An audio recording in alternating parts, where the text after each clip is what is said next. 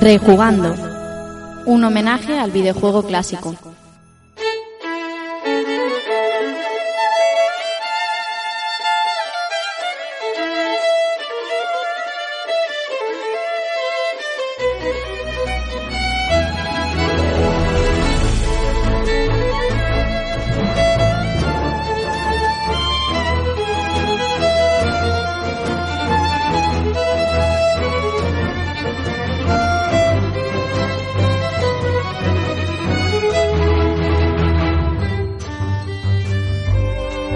¿Qué tal amigos y amigas? Sed bienvenidos a un nuevo episodio de Rejugando y recibid un saludo de quien os habla, Rafa Valencia. Episodio número 96 y con este empezamos una serie que durará un par de episodios en el que trataremos como protagonistas a una saga de juegos que fueron, fueron muy importantes para las consolas de Sega en los 8 bits y en los 16 bits. En este primer programa nos vamos a centrar en los juegos de 8 bits, como seguramente habéis leído, es eh, Castle of Illusion, eh, Land of Illusion y Legend of Illusion, tanto en Master System como en portátil, en Game Gear. Y en el siguiente programa, en el 97, hablaremos de los, de los que vinieron en Mega Drive. Como siempre, agradeceros a todos esos me gustas en los últimos episodios, en el Alien Soldier sobre todo, y esos comentarios en Ivo si os emplazamos a que hagáis lo mismo con este capítulo si os gusta. Y como tenemos muchas, muchas cosas que contar de Mickey Mouse, voy a presentaros a los que van a ser hoy mis compañeros de camino.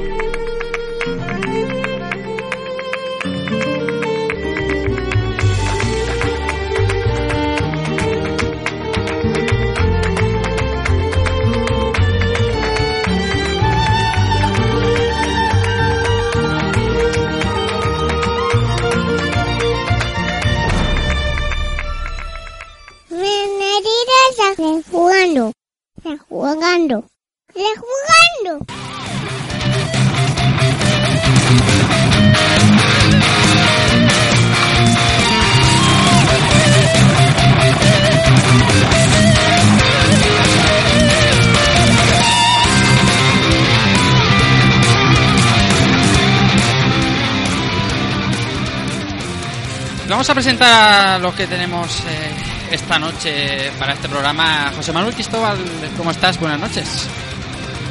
¿Qué tal? Buenas noches. ¿Cómo vas? Digo, bien, bien, bien. Con ganas de hablar un poquito de juegos distendidos, eh, no sé, familiares, Sí. infantiles, hasta que empiezan a complicarse las cosas y tal. Pero, pero muy bien. Apetece, apetece, apetece eso. Además que son, son titulazos que, que, que- que marcaron prácticamente a todos los juegos que jugamos en aquellas generaciones. Sí, y además también coincide que, aunque sí que es cierto que venimos mucho por el mundo Sega, eh, no tanto así por, por el mundo 8 bits en general. Y bueno, vamos a aprovechar un poco por, por reivindicar un poco algunos de esos títulos de, de- de esas consolas menores, ¿verdad? Igone Martínez, ¿cómo estás, Igone? Buenas noches. Buenas noches, compañeros, oyentes, ¿qué tal? ¿Cómo vas? ¿Cuánto tiempo sin escuchar tu, tu voz por aquí? Eh, ¿Dos programas? Sí, pues sí, puede ser perfectamente. Pero claro, como ahora grabamos cada tres semanas, es perfectamente mes y medio. Sí, sí, sí, todo empezó con un viaje a Japón. Sí, sí, sí. Que te gusta a ti gastarte los billetes. Y cuenta, cuéntanos. No excusa, pero bueno, sí que me, creo que he sido saltármelo, sí, con el tema. Vamos a seguir presentando, que, que tenemos mucho trabajo hoy. Eh, Antonio Serrano, Keiko, ¿cómo estás? Buena noite. Bon, bon, bon- ¿Cómo se dice? Bona en italiano. Buona, no- buona, buonanotte. Buonanotte, buonanotte, Juventino. ¿Cómo, cómo va? Tutto bene. Aquí preparados para, para este programa que yo ya no sé si llamarlo rejugando o mega sega. Por la racha que llevamos, pero yo encantado, ¿eh? que por mí podemos repasar nuestro catálogo de, de la Master, de la Game Gear y de Mega Drive y, y no me iba a quejar. ¿eh? Sí, sí que es verdad que es que llevamos unas semanas un poco tirando de Sega, pero pues que, que ya no da igual que nos llamen lo que quieran, ¿sabes? Porque luego también se a junta ver, un Super La Metroid. mejor un- compañía, tío. ¿Cómo, cómo? La mejor compañía que va a resurgir como, como el Fénix, tío. En pasado, ¿eh? Habla en pasado, ¿eh? Habla. No, no, no, tú, tú lo sabes bien. Una compañía que no le hizo falta sacar una Nintendo NES Mini para ganar pasta, tío. Bueno, y la voz que queda, que ya escucháis, Alberto Andreu, buenas, ni- buenas noches, ¿cómo vas? ¿Qué tal? Buenas buenas noches. Pues nada, bien. Un poco, un poco estresado. No sé si es por tanto sega o qué, pero tengo el párpado, ¿sabéis? Ese, párpado, ese momento que el- te levantas y tienes el párpado durante todo el día Oh, moviéndose. Oh. Pues llevo todo el día con el- la rayada hasta el párpado y me está, me está sacando de vicio, tío. No sé si es por el, por el estrés de, del Mickey Mouse o qué, pero... Hombre, eso yo lo entendería, lo entenderían Alien Soldiers eh, muriendo sin parar, pero esto es un...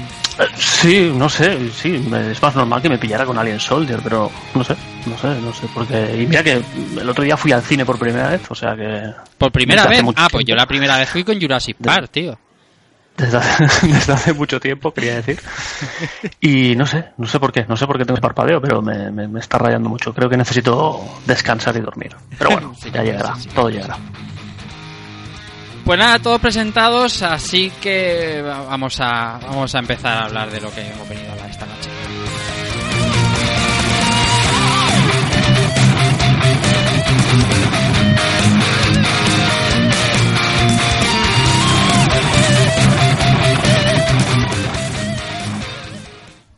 Pues nada, José Manuel, todo tuyo. Pues muchas gracias y querría empezar el programa un poco explicando un, poquito de cómo ha surgido el, el hacer esto, porque como ya habréis visto en el nombre del programa y con los, o con los eh, con las presentaciones que hemos hecho por ahí, pues bueno, esta es la primera parte de, de dos programas eh, que podíamos haber titulado como la autobiografía de Chimo Bayo. No iba a salir, pero me lié. Porque origi- originalmente quería hacer Castle of Illusion. Al final eh, me liaron con World of Illusion y bueno, al final lo que vamos a hacer es eh, repasar un poco toda la saga, ah, la saga Illusion, que como Perdona, veremos... perdona, ¿has dicho te liaron o te liaste? Al final dicho, me lié, dicho me lié, me. Ah, vale. es que entendido me liaron, digo. jo. Sí, bueno, al final Rafa dijo, si te haces este yo te ayudo con el Word. Y ya dije, pues, pues venga, para adelante con todo. Y está muy bien porque justo en este momento que lo que más tenemos es tiempo, ¿verdad, Albert? Sí, sí, pues yo, que está muy bien embarcarnos en, en, en nada, en total cinco juegos que hacen esta saga y, y bueno, eso es un poco la explicación de que, de que vayamos a hacerlo de esta forma. Y, No saco, no saco tiempo para jugar a un juego y me colgáis tres en un programa. Sí, sí, es un poco. Bueno, luego lo, luego lo veremos, que seguro que va a merecer la pena. Y sobre todo el por qué, ¿no? ¿Por qué? Porque, pues bueno, sí que es cierto que es una saga eh, a la cual le tengo bastante cariño, a la cual he jugado mucho cuando, cuando salieron en su, en su época, y que últimamente con esto de ser padre, eh, pues la he revisitado bastante porque son unos títulos que disfruto bastante, en concreto World of Illusion jugando con mi pequeñajo. Así que bueno, esta es la razón principal y nada, vamos con la primera parte. Eh, Hoy rejugamos la primera parte de la saga Illusion.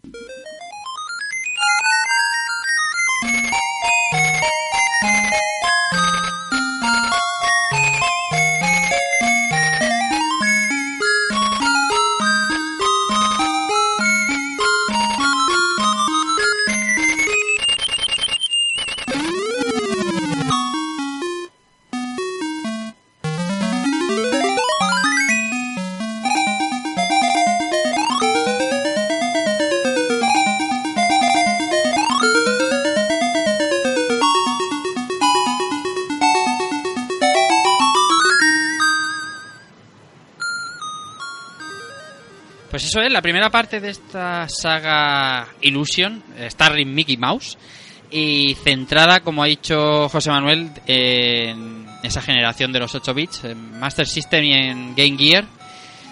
Juegos que, como yo decía antes, para muchos marcaron, marcaron un- una, una época en los videojuegos porque luego, luego hablaremos los motivos, pero es un juego, son juegos que tenía prácticamente todo el mundo, José. Pues, pues sí, la verdad es que, como bien dices, eh, si tienes que hacer un póker de juegos que, que- que se repetirían casi en el 80-85% de, la, de los poseedores de, de Master System y Sega, Castellan, Sí. Sonic obviamente Sonic Sonic, Sonic 1, Sonic 2 y Alex Sí, mu- casi todo el mundo tenía uno de estos. sí, sí. Algo- Varios, obviamente, porque algunos venían en ROM, pero los Castle, los Land Illusion eran juegos muy extendidos y que y que la verdad es que en, su momento lo, pega- lo petaron lo petaron bastante, ¿no? Y querría empezar un poco el, el programa comentando esta, esta primera época de, de principios de los 90, desde el año 90 al 93, de 3, 94, en el que casi se podía decir, no al 100%, ¿vale? Eh, y luego haremos los matices que queramos, pero que, que Sega era sinónimo, Disney era casi sinónimo de Sega. Eh, ¿Era esto así al 100%? No, evidentemente no, porque se sacaban más juegos, pero eh, por una serie de razones que yo todavía no he llegado a entender, eh, Sega llegó a un acuerdo con Disney para, para sacar unos títulos que se les dio un, se les dio un especial mimo y cariño, eh, como son los de esta, los de esta saga, pero no solo estos, sino otros eh, protagonizados por el, por el Pato Donald. Pero bueno, la cosa es que por, por una razón por la otra, eh, si nos ponemos a mirar los títulos de, de- Disney que, que salieron en las consolas de Sega eh, en, esta, en este periodo de tiempo, podemos ver que hay un montón. Y lo bueno, lo bueno que tiene todo esto es que, la salvo alguna, salvo alguna excepción que ya comentaremos, la mayor parte de ellos eran auténticos titulazos. Serían de lo que ahora mismo consideraríamos como triple A. Eh, cosa que ahora mismo es algo completamente impensable, ¿no? Que, que Saga, o sea, yo recuerdo, recuerdo cuando se montó todo el barullo tal mediático, el hype que salió con, con Epic Mickey, Mm. pero era una cosa como que no te lo terminabas de creer del todo, ¿no? Era como que eh, generaba en cierto entusiasmo la aparición de un título de Mickey Mouse. Eh, es como muy raro, ¿no? Y luego, pues al final tampoco era, tampoco era la gran cosa, no, no, no tuvo la trascendencia que, que- que puede tener cualquier otro título a día de hoy. Es- no sé. Es un contexto, como digo, completamente distinto.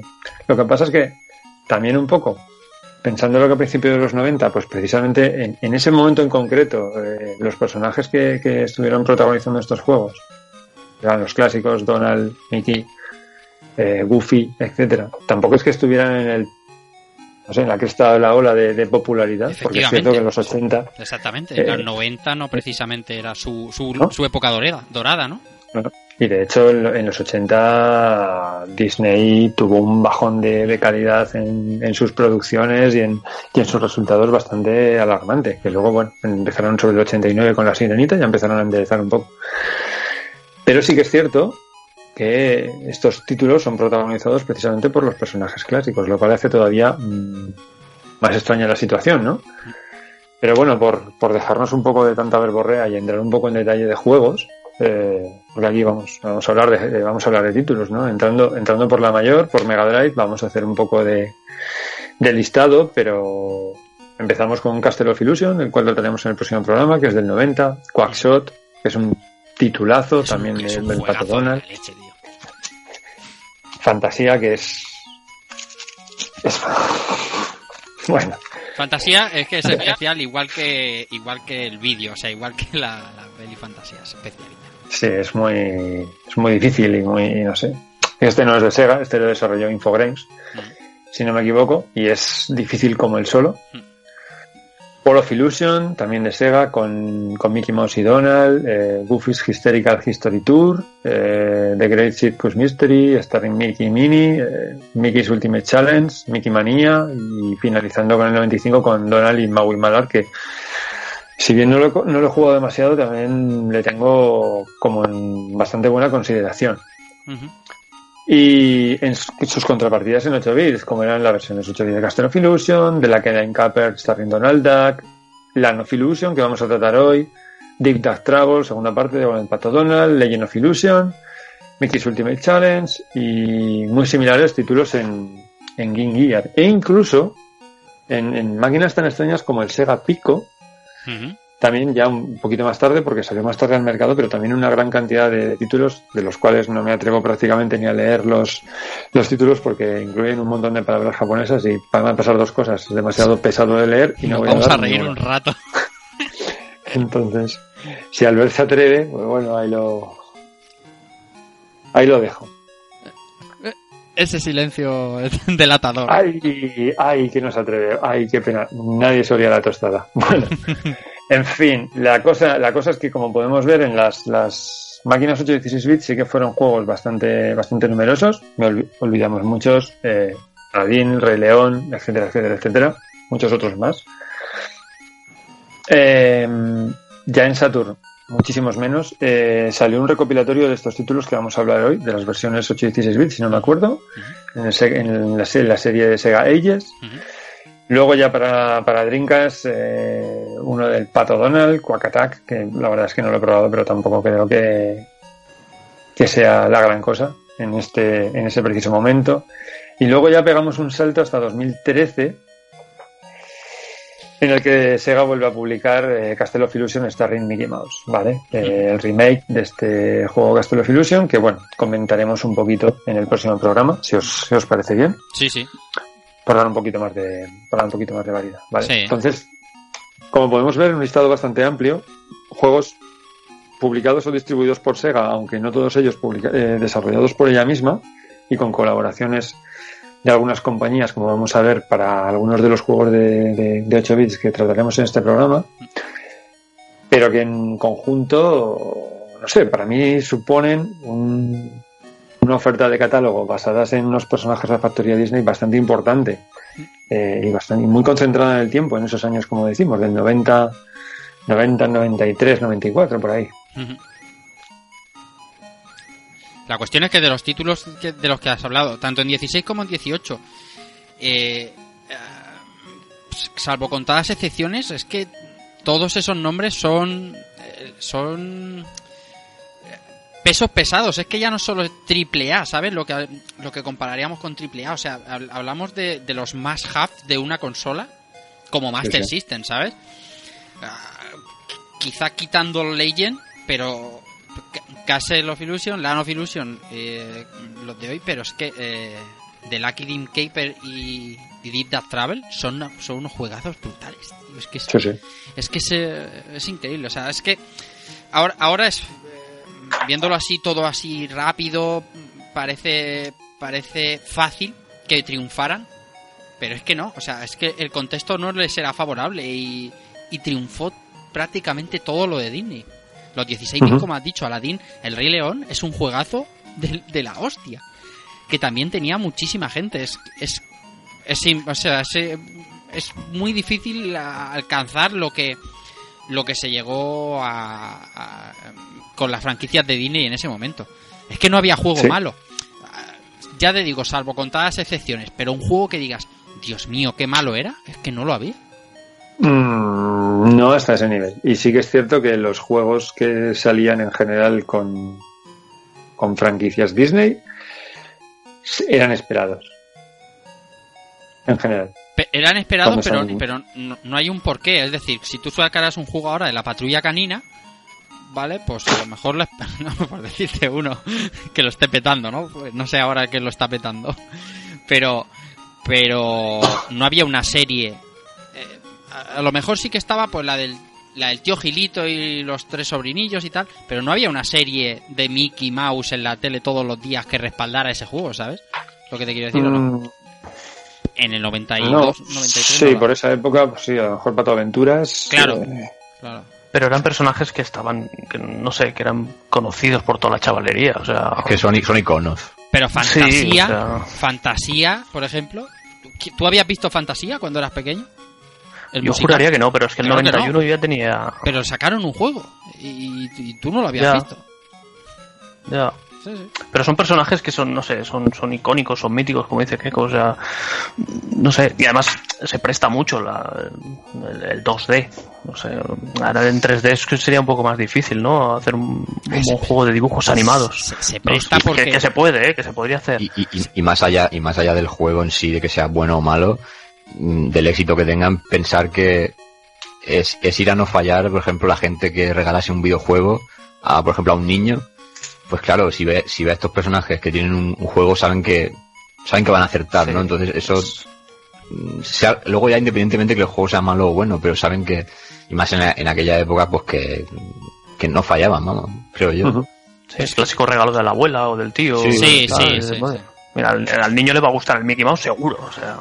Sí, sí. Claro, un- una cosa era sacarte un juego de la Cenicienta que a ver, manda narices, pero claro, un Mickey Mouse te puedes inventar lo primero que se te pase por la cabeza y, y a poco Cuela. que tenga calidad, mm, como fue el caso, pues Es que además, yo recuerdo es que es el. Castle of Illusion, yo lo recuerdo por ejemplo en Mega Drive que salían en un montón de publish Sí, y en revistas y demás, y estaba por todos lados. sí, sí. Sí, sí, sí, totalmente. Es que son juegos, Y- o sea, es que son juegos tan que eran juegos muy buenos, o sea, es que yo creo que la licencia sí que tiene que ver, claro que tiene que ver, pero es que eran juegos tan buenos que, que, que se venden se venden solos, o sea, si le regala a la abuela al niño un juego de, de Mickey, pero es una mierda, pues seguramente la siguiente abuela que vaya, pues, pues ya, Ya no lo compre, pero es que eran juegos tan buenos que, que, que todo el mundo quería tenerlos.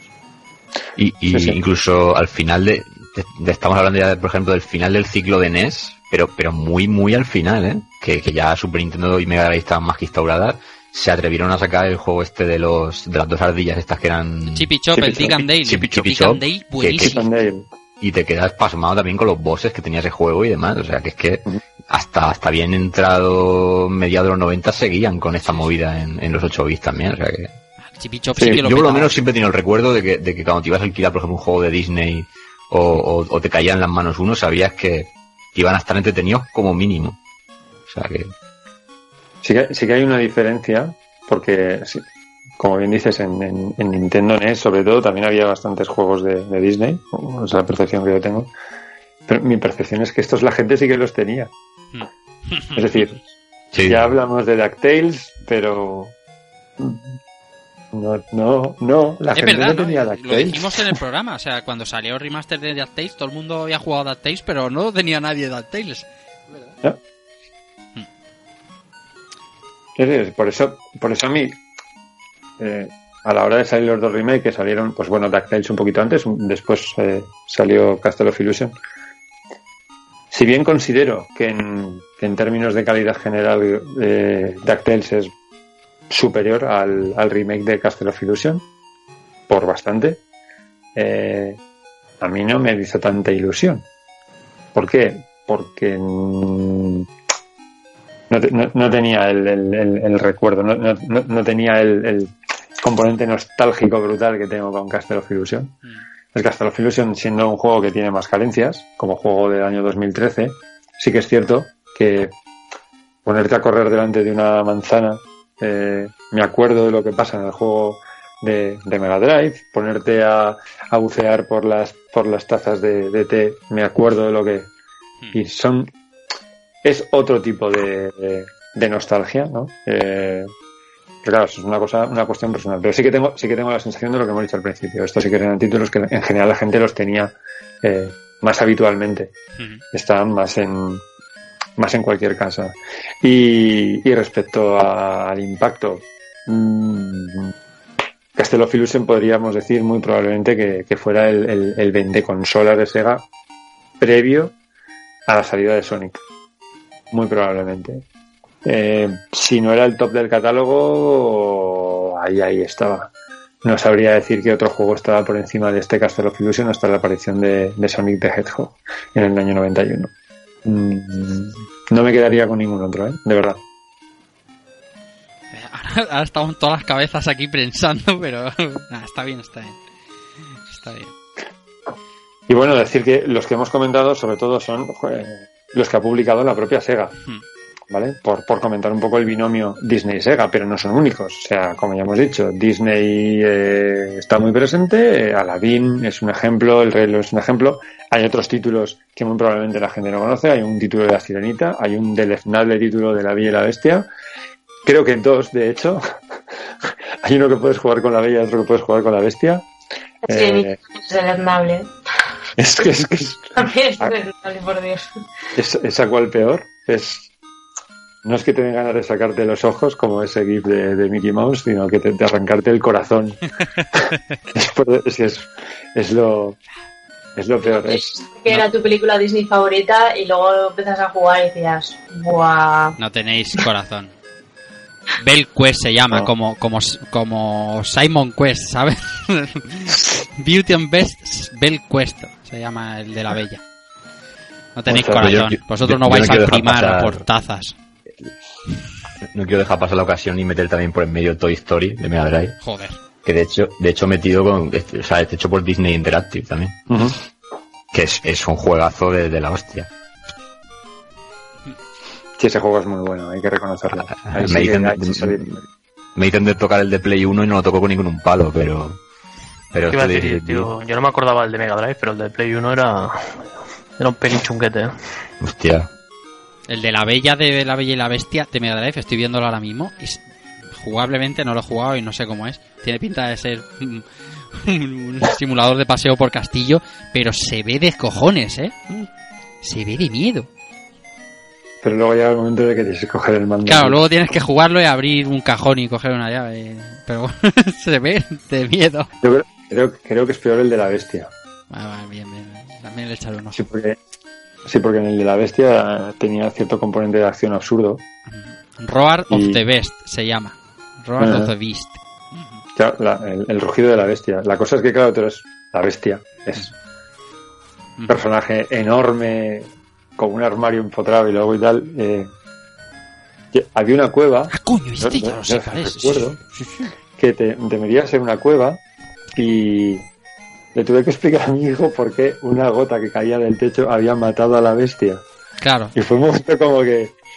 mm, vamos a poner todo en Pablo.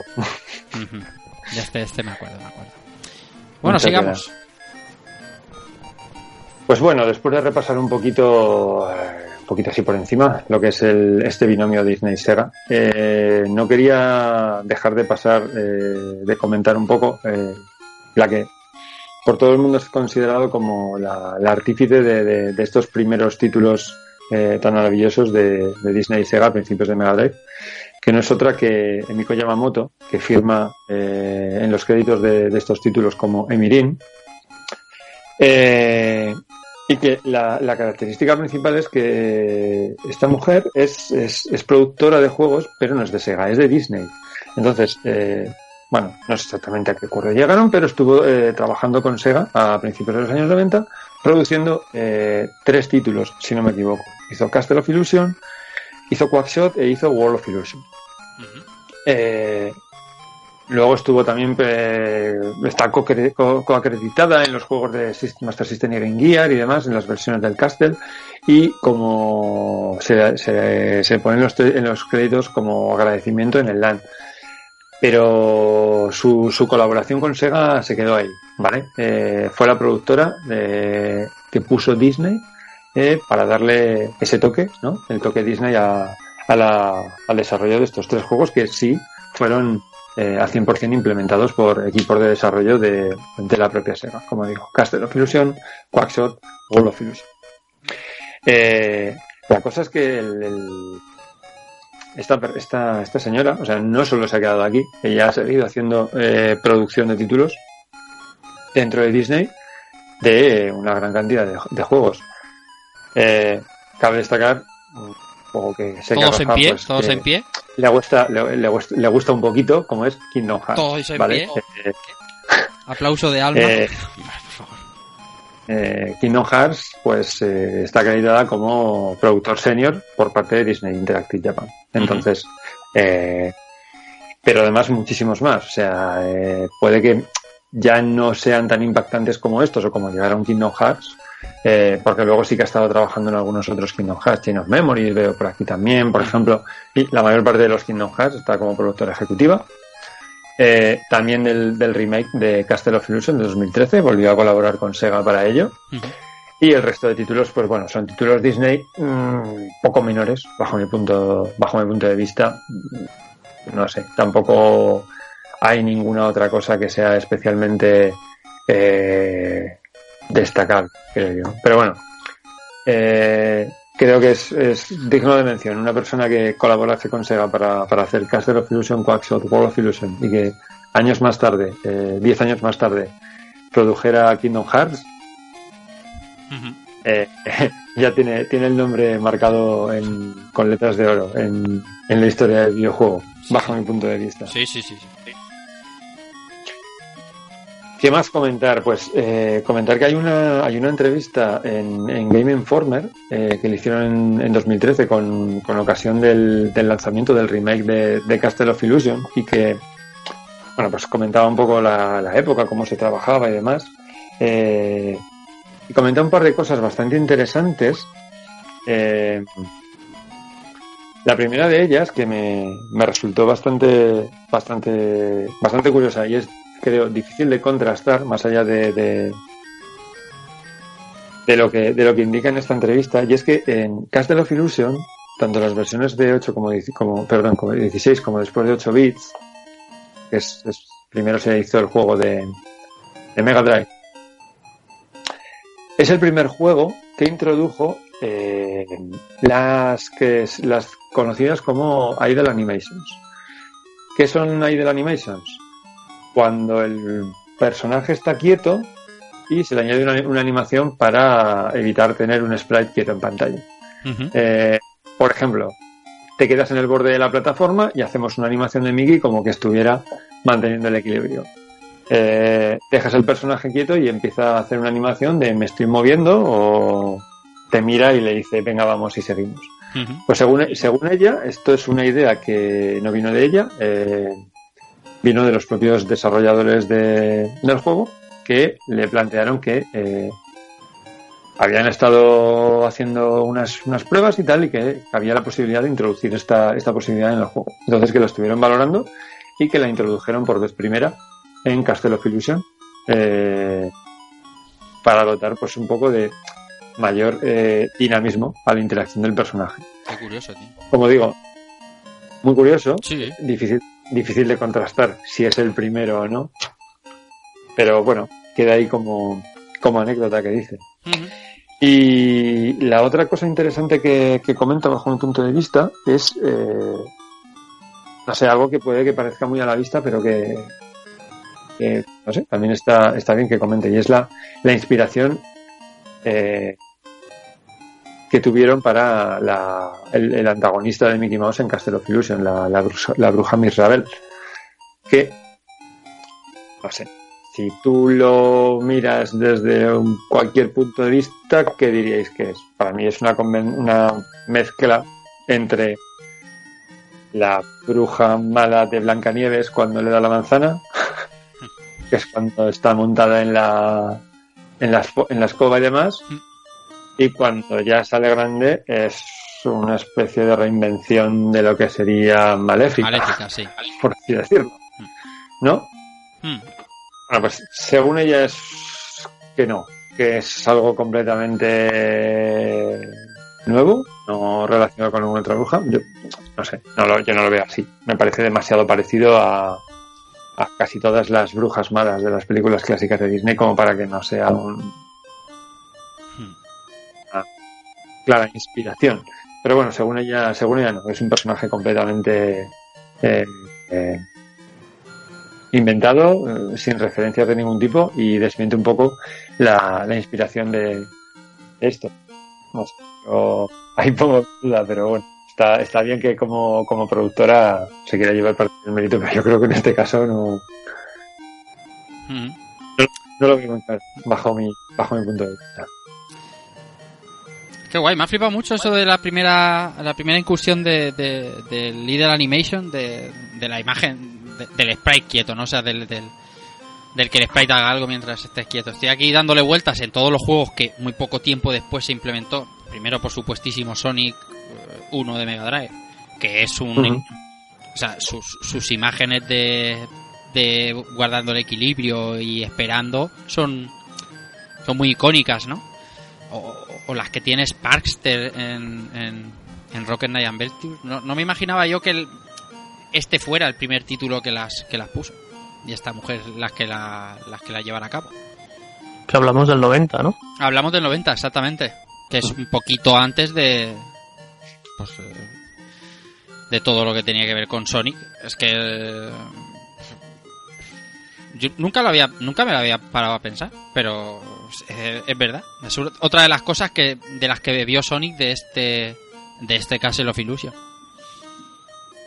Pues nada, eh, yo creo que como tenemos tres títulos por delante, creo que va a ser eh, hora de que empecemos a hablar del primero de ellos. Así que, si haces los honores. Muy bien, venga, vamos a empezar con el primero de ellos. Vamos a empezar con este Castle of Illusion.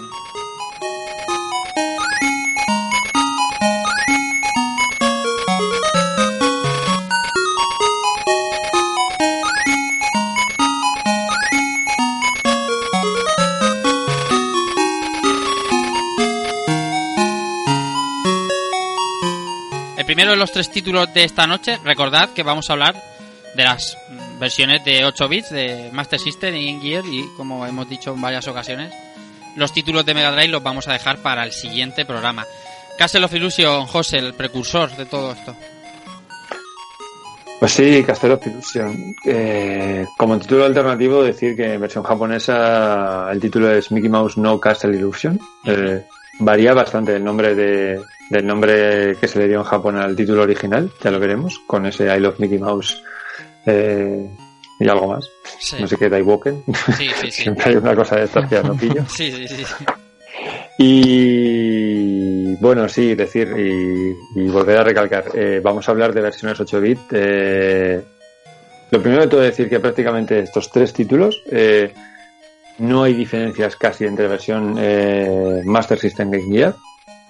Mm, bueno, hablaremos en el último de ellos porque tiene bastante, tiene más, más que contar de lo que parece, pero lo que sería Castle of Illusion y Land of Illusion son prácticamente copias uno a uno, salvando las distancias y el tamaño de pantalla. Suenan igual, se ven igual, paletas de colores, rendimiento, todo muy muy bien hecho. ujú. Eh, Castle of Illusion, como decimos, de, publicado por Sega para Master System Game Gear, mm, desarrollado por estudio Sega M7. eh, honestamente he intentado trazarle la pista un poco a este estudio, pero un renombre por aquí, se cambia de nombre dos años más tarde, al final es muy difícil saber eh, qué es y qué no ha sido, porque hay redirecciones y eh, la verdad es que es, es complicado. En cualquier caso, si queréis profundizar un poco más en de todo lo que hablamos, la, la fuente de datos va a ser Sega Retro, que está muy bien surtido de, de prácticamente todo lo que queráis, no solo de esto, sino de casi cualquier título, máquina o referencia a lo que sería el mundo Sega. Muy recomendable.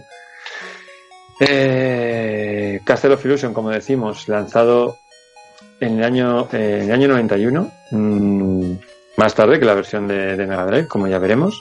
Eh, aproximadamente sobre febrero del año 91 en casi todos los, en casi todos los territorios, eh, salvo en Brasil, que fue un poquito más tarde, no mucho más. Similares fechas en versión Master System Game Gear, eh, así que lo consideraremos eh, de este año, de, de principio del 91. Y qué comentar, pues bueno, un poquito del argumento. El argumento básicamente nos dice que eres una vez un ratón y ya nos empieza a contar. Bienvenidos a Vera City, donde la vida es maravillosa y todo el mundo vive en paz. Todos excepto uno. Uno que está celoso de la belleza de, de Minnie y su popularidad, la, la bruja Mirrabel, que un día se montaba en la escoba y se llevó a Mickey. Y Mickey se, le cogió por sorpresa y solo pudo hacer una- lo que pudo, ir a buscar la Mirrabel hasta el castillo de la ilusión. Vamos, que no se sacan tres películas de, de tres horas, no se saca de este argumento. No hay giro, tampoco hay giro al final. No hay giro de ningún tipo. es el argumento de Castle of Illusion. Eh, Mickey Mouse está con, está con Minnie, está muy contentos, llega la bruja, la coge, se la lleva, la ve que se la lleva al castillo y hay que ir a buscarla. Eh, y básicamente el, título empieza con Mickey llegando al castillo de la ilusión, eh, en- encontrándonos con un personaje a la entrada que no sabemos quién es, nos cuenta algo y no volvemos a verle el pelo. Igual que en versión Mega Drive. mm, no tengo ni idea de quién es este tío, pero bueno, tampoco sé qué hacía en la puerta del castillo de la mala. La cosa es que nos cuenta que tenemos que ir a buscar siete gemas, que hasta que no encontremos estas siete gemas no vamos a poder en- entrar en, en la, en la habitación de la, del antagonista. Mm, nada que ver con las, con, las, con las gemas de Sonic. ¿O sí? No lo sé. No, en este primero eran caso seis, las necesitas encontrar para poder entrar, pero básicamente eh, no es que las tengas que encontrar, es que las encuentras. Es, o te pasas el juego o no hay gemas. Ahí está. ¿vale? No tiene mayor historia. Y, y ya las, digo, del un final, poco más. las del final también, porque en, en la- en las últimas fases, eh, aparte de la del enemigo, Sí, eh, en medio de la fase hay una gema también.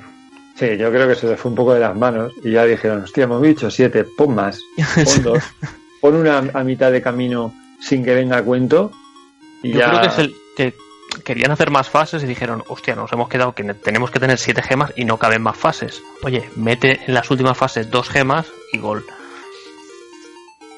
Pero, pero no te la puedes, no te la puedes saltar, Albert. Digo, No, no, yo pregunto, es que no lo sé si te las puedo- Yo no me las he saltado, o sea, yo las he cogido todas. pues Pero creo que están. Te las puedes saltar, o sea, bueno, no sé, es que ahora estoy pensando en la que se me ocurre del gas. Una, la lila que estaba ahí. Es que a lo mejor no te las puedes saltar, pasas por ellas, pero no sé. Es que no sé. Yo las cojo siempre, o sea, no Sí, intento sí, no, sí, nunca es, automático. Pero que, que- que yo creo que te las puedes saltar. Las, Si no- las- las de mitad de fase, quiero decir, o sea, no intento Sí, sí. Gema, pues la gema, en fin, no... Claro. Mm. ¿Cómo? Claro. Yo soy así, soy directo, veo la gema, pum, cogerla, ya está. no me rompo mucho la cabeza, de verdad, de verdad. Hmm. Bueno, ¿qué más? ¿Qué más? de- Más... eh, Bueno, pues ya vamos a, vamos a seguir un poquito el mismo patrón en, tres juegos. Vamos a hablar un poco de, de- de lo que sería el look and feel del título, ¿vale? Eh, cómo se... cómo luce, cómo suena y... Bajo mi punto de vista, esto es eh, el, tope que pu- puedes esperar de una Master System. Mm, yo creo que Castelos Illusion marca un límite que solamente se va a alcanzar a partir de aquí ya, ¿vale? No, no conozco juegos que mejoren gráficamente este y este es LAN y este es Legend. Quiero decir, mm, el engine del juego es el mismo en los tres. Eh, los personajes son los mismos, con muy poquitas variaciones, algún ajuste para ampliar la, la- la vista vertical, eh, poniendo pantalla por arriba y tal, pero eh, suavidad del scroll, facilidad de manejo, lo vivos que están los escenarios, eh, no hay muchos enemigos, eso sí que es cierto, pero los- la paleta de colores elegida, eh, no sé, para mí es, eh, como digo, mm, stop junto con, junto probablemente con los Sonic, no, no, no se llega mucho más en esta máquina. Es, es el, es el tope de lo que puede darte esta 8 bit.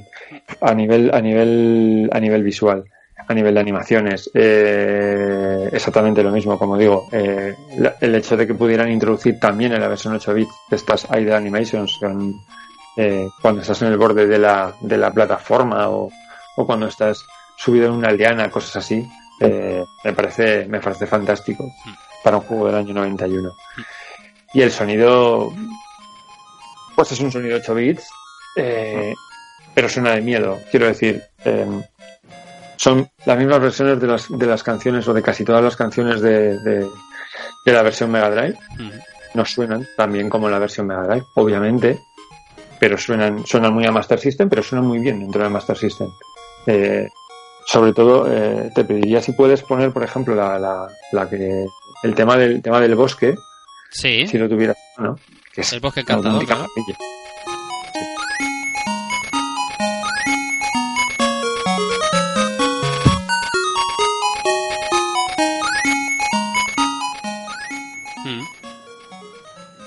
Es un claro ejemplo. Este, este tema es, eh, tenemos versión en Mega Drive, tenemos versión en Master System, Sí. pero suena así de bien. Eh, yo aún decía, que- no sé si no sé si en el bosque, creo que es en un acantilado, que es la tercera cuarta pantalla, no, no me acuerdo muy bien. Creo que es eh, también dentro del bosque encan- esa. Sí, esto es cierto. esta.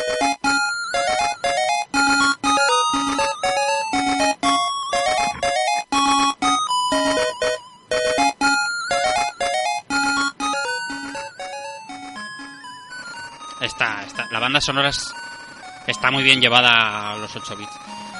Eh, quizá no sea la top en la saga, aunque sí la más reconocible, creo, porque Castle, Castle of Illusion, no siendo el mejor juego de los tres, creo que sí es el más popular. Así Por- es. Creo- yo creo que sí, ¿no? Creo que la apreciación general es que es el más popular. Pero es que todos los aspectos que, que mueve el juego están, están muy bien. De hecho, son tan buenos que, que, el, patrón, como has dicho, no se, no se mejora. Sí se repite, en LAN, por ejemplo, pero, pero no se mejora. La, la, las físicas están bien, la jugabilidad, pese a no ser demasiado complicada, porque es, es que es un juego de Disney, o sea, tampoco... eh, no me viene a la cabeza un juego de Disney con multitud de enemigos en pantalla ni nada de eso. Era más eh, el jugar con el escenario, jugar con los scrolls y tal. Y, y la base era tan buena del de Mega Drive y también portada a este a este Castle of Illusion de Master System y de Game Gear que solo tenían que repetir la fórmula y, y lo hicieron de cine. Es que estaba estaba genial. Es que tú te pones hoy en día, como hemos hecho los que estamos hoy aquí a los micros, con estos juegos y, y, no notas que digas, jolín, ahora cuesta jugar a este juego porque, no sé, porque las físicas, porque las mecánicas, no, el juego se deja jugar increíblemente bien, es un juego de, de, Master System y, y se juega de putísima madre, es que, ¿qué más le podemos pedir, José?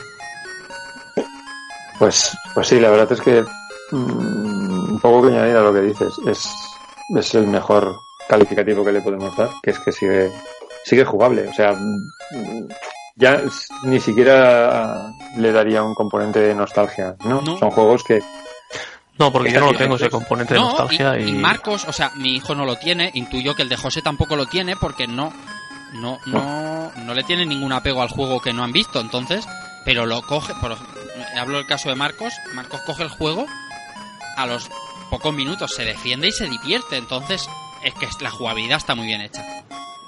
Son los, los ejemplos más claros porque, como dice José, no tienen, no, no, no, no necesitamos ese factor nostalgia, ellos no lo tienen y, y se lo pasan de miedo.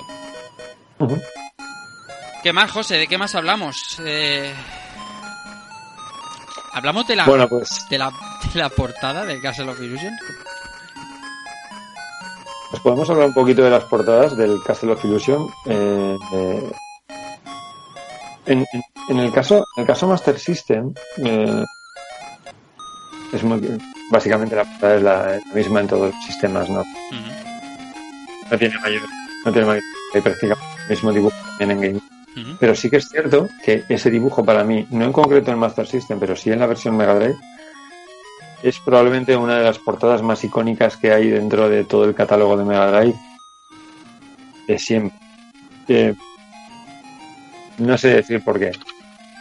Porque nos lo metieron hasta en la sopa antes de aparecer Sonic, porque salían los cromos de, de Boycao, por, por lo que sea, no sé, pero para mí sí que es cierto. La portada, en concreto, ya digo, la portada de Mega Drive de, de Castle of Illusion para mí es de las más icónicas dentro de, de todo el catálogo de Mega Drive. No sé qué, no sé qué vosotros, vosotros al respecto. Sí, yo creo que casi que voy a pie juntillas con José. Si pienso en Mega Drive cuatro o cinco títulos de la niñez, enseguida me viene la portada de, de este Mickey al, al cobijo, entre comillas, del árbol este con cara siniestra y demás. Y, y, y, y la bruja en la luna, o sea, lo más arquet- arquetípico del mundo de las historias infantiles, pero es que es que es una portada que, como él ha dicho, te la metieron hasta en el bollicao, imagínate. Hmm. Brutal. Para mí es portadón. Sí, sí que lo era. sí. Es, es, es la es la portada de los juegos de Mickey por excelencia. Ni, ni-. A- a- aparte que yo pienso que también llama la atención que, que siendo es un juego de Mickey que tampoco está inspirado en ninguna película ni en ninguna ninguna historia animada de Mickey, con lo cual te, te llama un poco más la atención, sobre todo en la época, para saber qué era eso, ¿no? En, en qué lío está metido Mickey Mouse, o sea que, que aún así te, te- te llama la atención todavía más. Mm.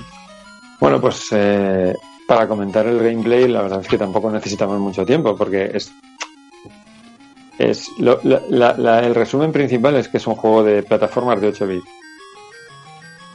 Entonces, eh, De Sega. tenemos dos, dos botones, sí, dos- juego de plataformas de 8 bits de, de- de Sega. Sí. Y es, tenemos dos botones, obviamente porque la máquina no tenía más. Un botón para saltar, otro botón que nos sirve para agarrar objetos y lanzarlos. Si estamos en el salto y le damos al botón de, de acción, hacemos un ataque que es un culetazo. Hacia arriba entramos en las puertas y subimos escaleras y abajo nos agachamos. Fin. Fin. No hay más. Y básicamente, pues con estos elementos, como vemos, tampoco es que sean demasiados. Pues básicamente lo que, lo que nos propone el juego son situaciones en las cuales pues la, la dificultad va a estar más bien en tener que lidiar con ciertos enemigos posicionados muy concretamente para tocarte la nariz en un salto, que avioncitos que tienen unas trayectorias un poco particulares para molestarte el salto cuando has sorteado a otro enemigo, etcétera, etcétera. Y encadenar mm, enemigos, eh, encadenar muertes de enemigos con salto y de ataque para poder llegar a sitios alejados. Ese tipo de cosas. Eh, alcance de plataformas que quedan un poco más lejos al, teniendo que saltar en una plataforma móvil. No sé. Sí que es cierto que al final tú te pones a mirarlo y dices, no es. No, no sabría decir si en este momento eran novedosas o no. Sí que es cierto que se han repetido tantas las fórmulas que las ves como. Lo dicho. Plataformas 8 bits. No. No hay mejor forma de, de- de- de explicarlo, porque realmente eh, otro título que a mí me encanta, que es, por ejemplo, Asterix, de Master Asterix, System, sí. tú te pones a jugar a Asterix y básicamente el Asterix es un, una copia clonada de Castle of Illusion cambiando los sprites Mm. con tamaños de, tamaños de pantalla un poco distintos exactamente, pero es muy similar. Pantallas que se mueven, es, pantallas que tienes que ir andando hacia adelante porque el scroll te va echando. Eh, saltor y saltar y atacar hacia abajo para matar a los enemigos. Todo este tipo de cosas. Con ciertos matices, pero al final es otro juego más que utiliza eh, patrones similares. Sí, sí. Entonces, como digo, bien porque está muy repetido o, o bien porque los tenemos muy interiorizados, pues eh, se nos hace sencillo de entender. Pero lo bueno de todo esto es que sigue siendo un, un gameplay, una jugabilidad, pues que sigue estando vigente. Quiero decir, que te lo pones y disfrutas y, y se, sigue, y se sigue dejando jugar muy bien Mm. no, no, no se hace duro. No se hace duro como otros juegos eh, que, aun estando bien, eh, tiene una jugabilidad que dices, bueno, mm, se me atasca, ¿vale? Se me atasca un poco. No, aquí es muy fluido, te deja avanzar, eh, te deja disfrutarlo de una forma muy sencilla y es, bajo mi punto de vista, el, el principal eh, punto positivo que, que tiene el juego. Mm. Y bueno, aparte de estos elementos de gameplay, decir que pues, tenemos una serie de ítems que vamos a aparecer, eh, típicamente eh, ocultos en cofres, eh, eh, que van a ser pues, monedas, pasteles para recuperar vida, orejas de Mickey Mouse para, para una vida, Mm. Y la estrella roja que nos va a permitir eh, pasar de los tres eh, golpes que podemos eh, tener al inicio hasta un máximo de cinco, si no me equivoco. Eso es. Este era el 3, 4 y 5. Sí. Si no estoy. Si no estoy. Mm. Y a nivel gameplay, eh, eso es todo. No hay. No hay mucho más. Si es que no hacía falta mucho más, si es que funcionaba, si es que es como, como decía antes, es que la jugabilidad es, es, es muy particular y, funcionaba. Si a veces que complicar las cosas con, combinaciones de botones y poniendo inputs de más a personajes, eh, Sony demostró que no que no hacía falta y estos ah, que son anteriores también. Es- Lo único que tenías que pulsar los dos botones saltando para, para hacer un ataque, pero vamos, es que era súper sencillo de, de jugar. Lo has dicho tú bien, el, el- la dificultad estaba en, en ese enemigo cabrón, un tronco cabrón arriba de, de una piedra o, o las colocaciones en el escenario. Si es que es, eh, puro plataformeo de Sega. Bueno, y esto eh, se dividía en cuántos niveles, José, el primer Castle of Illusion en, en Master System. Pues el, pues el Castle of Illusion se compone de seis niveles, Seis niveles. en el cual tenemos que control- eh, encontrar eh, siete gemas. Tenemos aquí una pequeña discrepancia que ya hemos al menos atinado a, o tratado de interpretar. Hmm. Eh, comentaré un poquito las diferencias que tiene con la versión de Mega Drive por que las fases no son las mismas. ¿No? Hay algunas que tienen ins- inspiración similar, como por ejemplo Toyland, pero no es exactamente igual. Eh, podemos decir que tiene su personalidad propia a nivel de, a nivel de fases. Eh, si bien es cierto que, bueno, pues eh, al final el, el- lo que sería el castillo pues también sigue siendo lo mismo y podemos decir que también el bosque en- encantado también lo repetimos. Hay una diferencia que no sé si os habéis eh, percatado de ella respecto a la versión Mega Drive, que ya comentaremos en el próximo programa, y es que permite hacer un poco de una suerte de Mega Man, porque cuando tú llegas a la primera fase, puedes elegir qué puerta eliges. No estás obligado a hacer primero el, el- el- el bosque encantado. Puedes empezar por Toyland o Desert Factory, si no me equivoco. De las tres puertas puedes elegir tú la que quieras. No así en el juego de Mega Drive, que te dirige de una a otra Sí, a sí. otra. ¿Vale? Aquí, es aquí una se puede, se puede- pequeña diferencia. Eso está guay. Sí que es cierto que lo normal es hacerlas en el orden que te las plantean porque eh, la curva de dificultad está pensada para hacerlas así. Claro, claro. Pero bueno, a ver, pasarte la tercera antes que la primera no te exime de hacerte tener que hacerte la 1 y la 2, si no me equivoco, para que se te abra la escalera de subida arriba. Sí, sí, Esto tienes que hacer las tres igualmente, seguro. pero da igual el orden.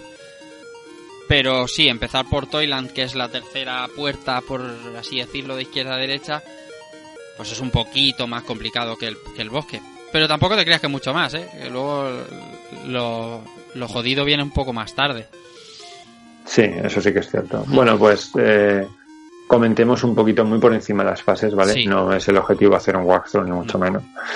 Eh, primera fase sería el bosque encantado. Eh, fase inicial bastante sencilla, poco que comentar aquí. Eh, arbolitos, eh, arbustos, animalillos, árboles que se mueven. Y un tronco hijo de puta. ¿Eh? ¿Perdón? Un tronco hijo de la gran puta. el tronco del tronco del jefe de final de fase. Jo- eh, eh, Es jodidete el cabrón. eh, No sé, es un poco hostiazo en la cara, ¿eh? Qué cabrón.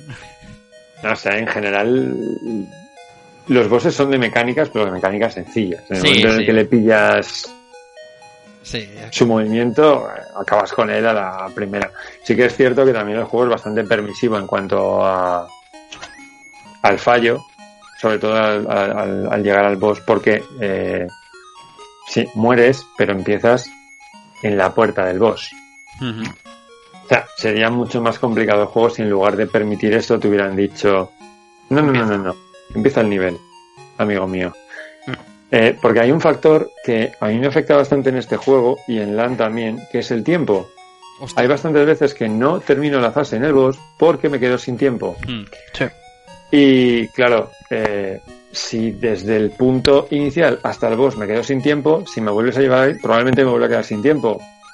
Entonces, eso es un poco incongruente con la, con la jugabilidad. Entonces sí, se resuelve eh, de una forma bastante permisiva, permitiéndote, como te digo, eh, entrar al boss justo en la puerta de entrada. Suele haber también bastantes eh, cofres justo en la puerta de entrada, como os digo, del, del boss para llenarte la energía y no ir vendido con un solo toque, por ejemplo. Sí, de hecho, cuando ves una tarta completa de esa, ya huele a boss.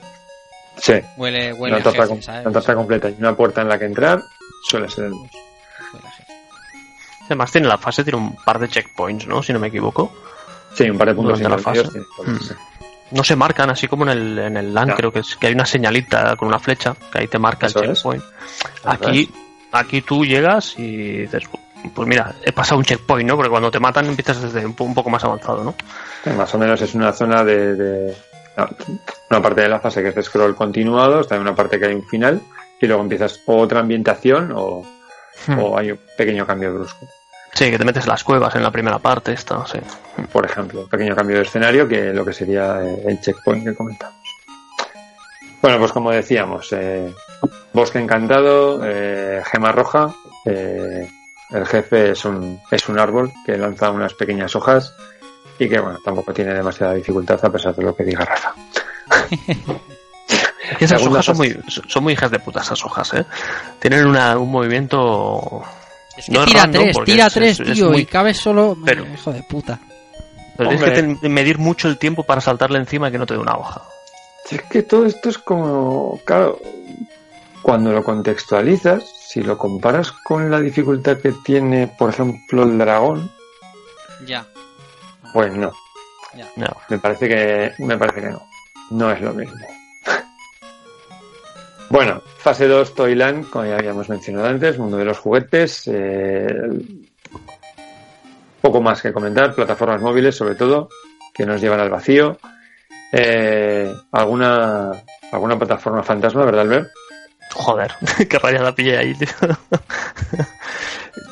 Lo explico, porque básicamente me encontré como una. Además os pasé un vídeo de que me metí en una pared.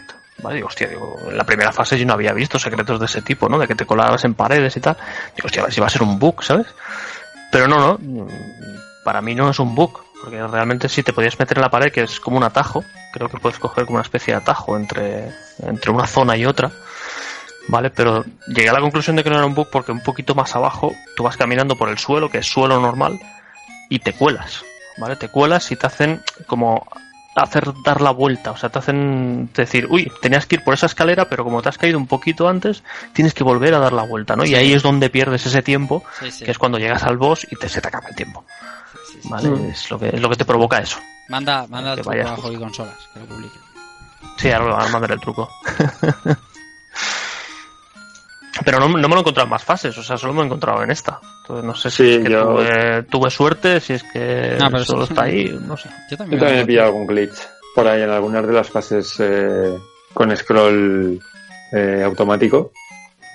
Ujú. que estando en unas plataformas de arriba salté, desapareció el sprite, el scroll continuaba y llegó al final de fase, pero en lugar de acabar bien, apareciendo de nuevo, eh, llegó y me mató como si me hubiera pegado contra una contra una pared. Qué mal, Pero- tío. Hubieras acabado como el rey si aparece el sprite. Eso es, eso es muy mítico.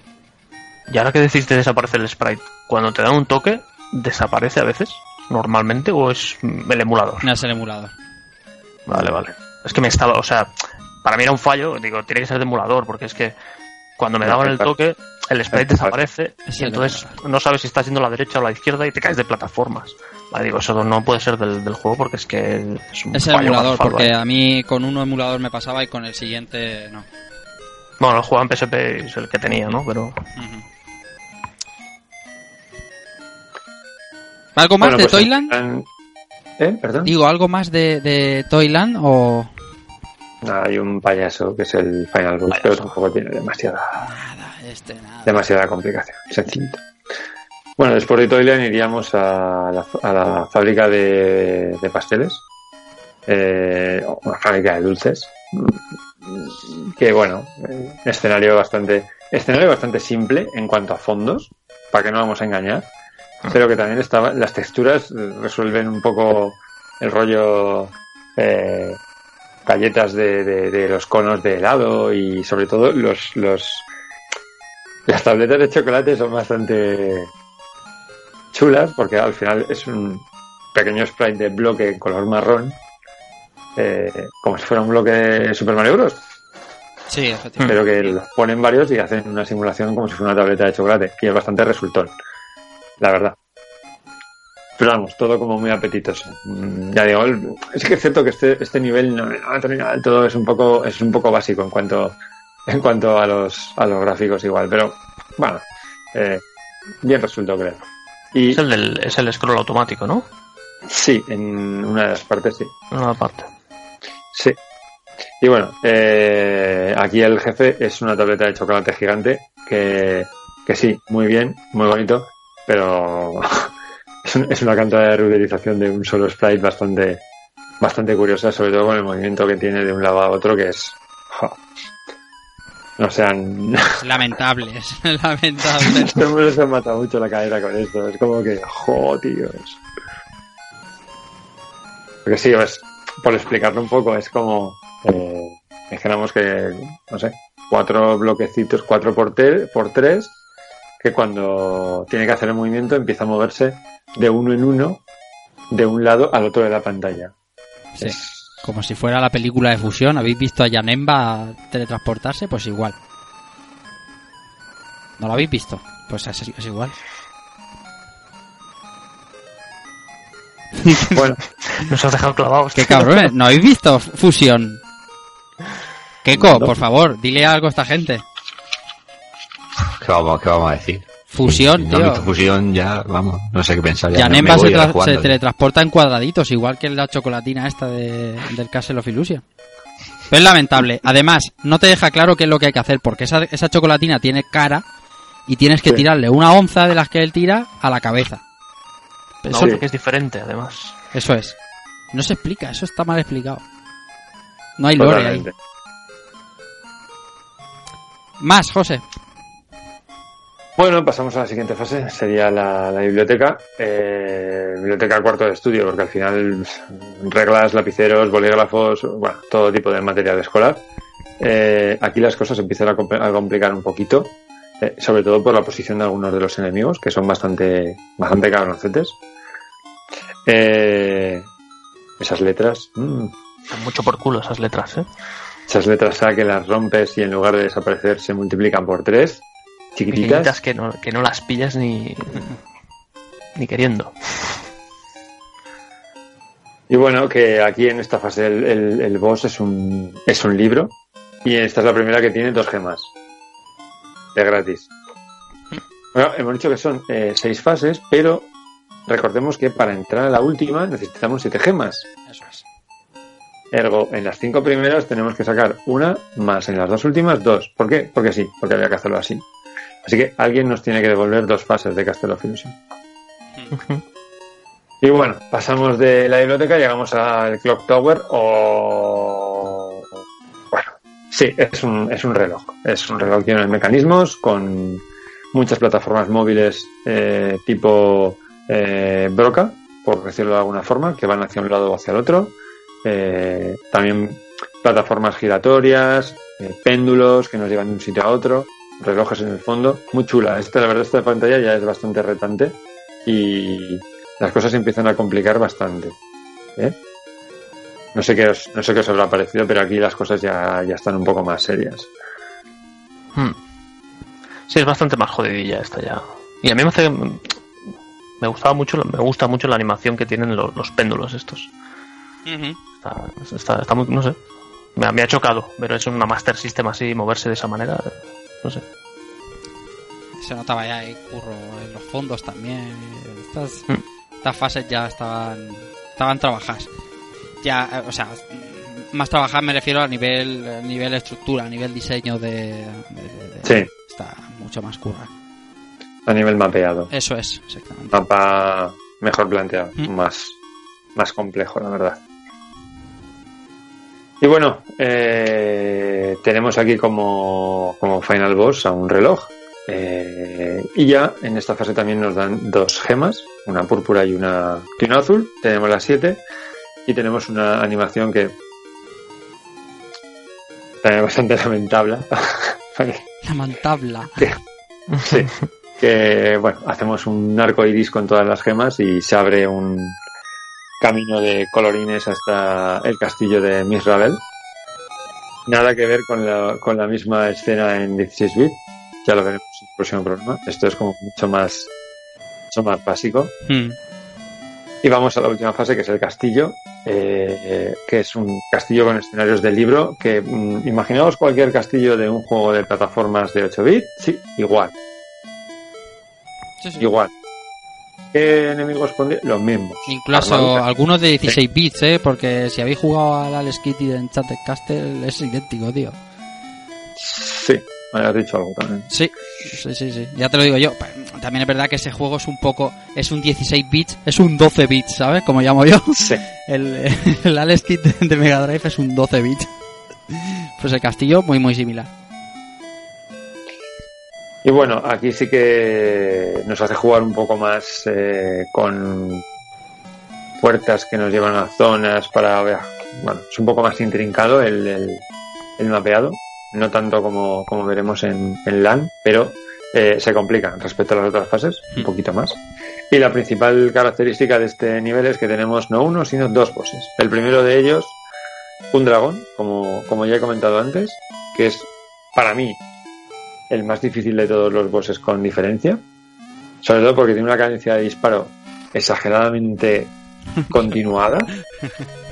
Y tienes un, tienes un ladrillo que le tienes que estar tirando todo el rato. Y creo que tienes que darle como que 6 hits Hmm. eh, subiéndote a una plataforma y lanzándole el ladrillo. La cosa es que tienes que estar todo el tiempo moviéndote debajo de él para que mueva el cuello y dispare hacia un lado para darte un segundo más de tiempo para ir subirte a la plataforma y lanzarle el bloque.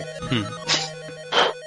Desesperante, es desesperante. Es de intentar y de intentar y de intentar. Es uno de los que siempre, siempre me mata el tiempo. O sea, siempre una vez me va a matar el tiempo.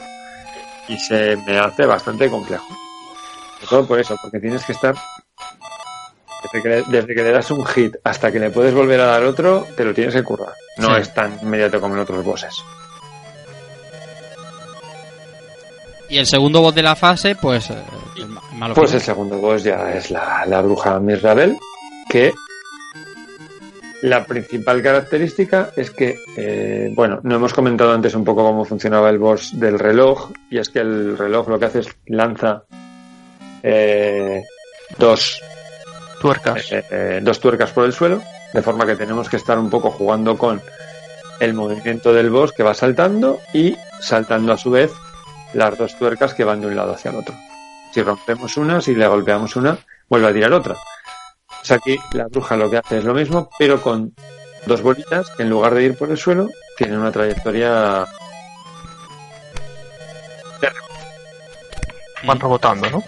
Sí, bolas van pasando techo, pared, suelo en diagonales. Y la otra. Entonces tienes que jugar con eso, con eh, poder saltar y golpear a la bruja que va volando con la escoba por el aire. Entonces es probable que cuando saltes a golpear a la bruja, eh, o sorpresa, tengas una de las bolas que entra en, en tu trayectoria, bien de llegada, bien de caída. Si te da, no le puedes golpear. Entonces, ya se complica bastante. Me sigue pareciendo más difícil el dragón, pero tiene su tiene su complicación. Más que más que cualquiera de los otros bosses diría.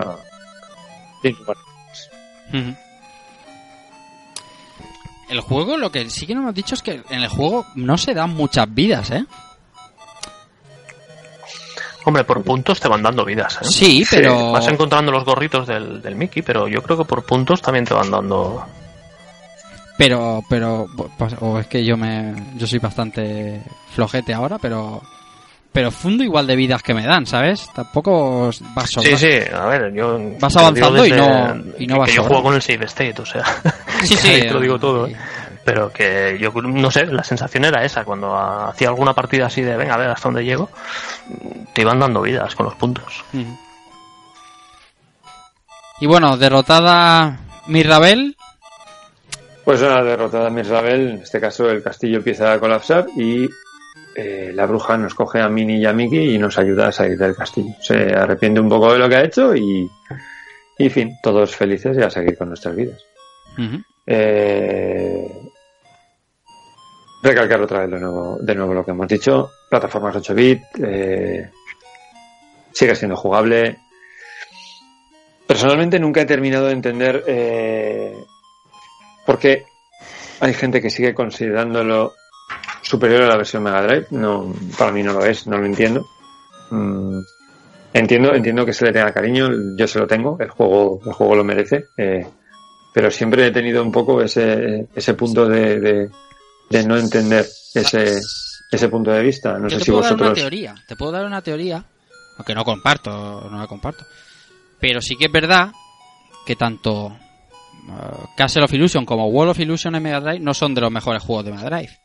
Son No buenos, son, cierto es. son buenos juegos, ¿vale? Son muy buenos juegos, pero no son de los mejores juegos de Mega Drive, aunque sean muy recordados. Eh, Y sí que pasa en Master System. Master System, pues lo has dicho tú al principio, ¿no? Eh, sobre todo en género de plataformas, eh, que era lo que más eh, se prodigaba esta consola. Sonic, Kidd, eh, Asterix quizá y, y toda la saga Illusion. Y, y oye, genial, pero... Jolín, la versión de 16 bits... eh, es que, es que son 16 bits. eh. Es que se, se, se notaba. Es que no es que se tenía que notar, es que se notaba. Es que... Total, totalmente, totalmente. Es, un- es otro nivel, ¿no? Es, Claro. O sea, no. Por eso, claro, eh, a mí me, a mí me ha chocado. Eh, me ha chocado siempre que lo he oído, Sí.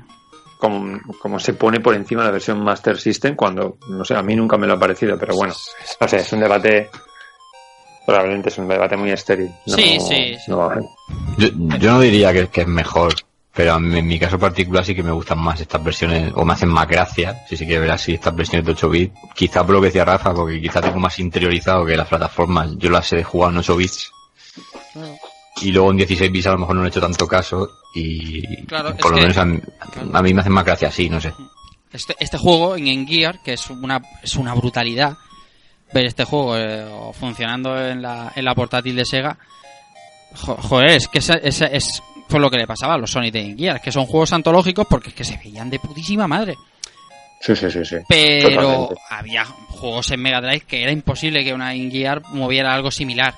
Y yo creo que va por ahí el tema de, de, de- de la, de la grandiosidad de los eh, de 8 bits. Yo no los quiero desmerecer ni un poquito porque me- lo que le pasa a Keiko me parece un jugarro de la hostia. Pero mejor, mejor, mejor es, son, mejor es una palabra fue grande. José, dejamos Castle of Illusion y vamos al siguiente. Por supuesto. Venga, vamos a pasar al siguiente.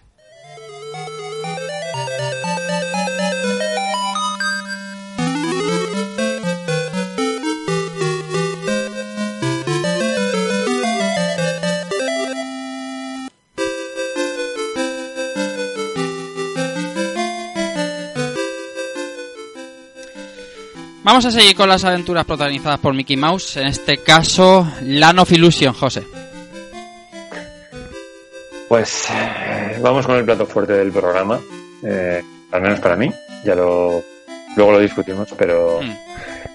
pero para mí este es el este es el probablemente para mí es el top de la el top de la máquina mm, junto con Sonic 2, Mm. de acuerdo. Eh, Land of Illusion starring Mickey Mouse, eh, también conocido como Mickey Mouse no Mahou no Crystal en, en Japón. Eh, desarrollado por Aspect. eh, Aspect, para, el que lo- para los que no lo conocieran, eh, los que no lo conozcan, es una desarrolladora japonesa fundada en el año 91, que principalmente es conocida por colaborar con, colaborar con Sega en, en varios títulos, sobre todo en Master System y Game Gear, que es donde, donde más eh, eh, se, se prodigaron en sus desarrollos Sí. haciendo cosas como pues, Sonic 2, por ejemplo, de Master System, eh, Land of Illusion, eh, Sonic Chaos. Sonic Triple Travel. Vamos, un ciertamente conocido y, y, pues eso, una second party, podemos decir, de, Sí. de- de Sega. Sí, era de estos, de estos estudios que trabajaban casi en exclusiva para Sega, pero no estaban dentro de la corporación. Los que, los que les gustaban los 8 bits es- era prácticamente el estudio, ¿vale? El estudio eh, eh, que les desarrollaba para, para ello y hacía conversiones. Aspect es, eh, De hecho, ya hablamos de Aspect en, en el programa. No recuerdo bien en qué título, no sé si. Si. Es que no, no me acuerdo para cuál, para cuál de los juegos, pero seguro que hablamos ya de Aspect en el, en el programa. Vamos, lo tengo absolutamente claro. Pues eh, probablemente. Llevamos unos cuantos, pero. Sí, sí. Pero bueno, dicho queda, 90, dicho queda. 96. No sé, no sé si hablamos en el. eh, en- en- es que no, no me acuerdo ahora mismo. Muchos programas. Bueno, eh, datos, datos interesantes a comentar ya de este título. Eh, lanzado en Master System en, en- solamente en Europa en el año 92 y a nivel mundial en Game Gear, tanto en Japón, Estados Unidos como en Europa, pero en el año 93. Ujú. Eh, ya empezamos a ver que, que- que Europa es donde realmente Master System, bueno, con Brasil, Brasil también, pero más tarde llegó a Brasil, pero Master System es donde seguía pegando, la- pegando algo aquí en Europa. Sí que es Mm. cierto que Game Gear tenía más, más mercado a nivel mundial, pero bueno, ya empezamos a hablar de años eh, que para estas máquinas eran un poco ya complicados. Año 92, eh, Master System. Mm. eh, eh, cuesta abajo, Claro, claro, cuesta abajo y sin frenos. claro. Ya con, con Mega Drive super instalada, con Super Nintendo creciendo a un ritmo frenético, con Street Fighter en la calle, se- ya, ya picaba. Y yo aún me atrevería a decir que el año 92, este título aquí en España, por ejemplo, creo que no llegó hasta el 93. Si no Sí, estoy muy es, equivocado. es, es altamente posible.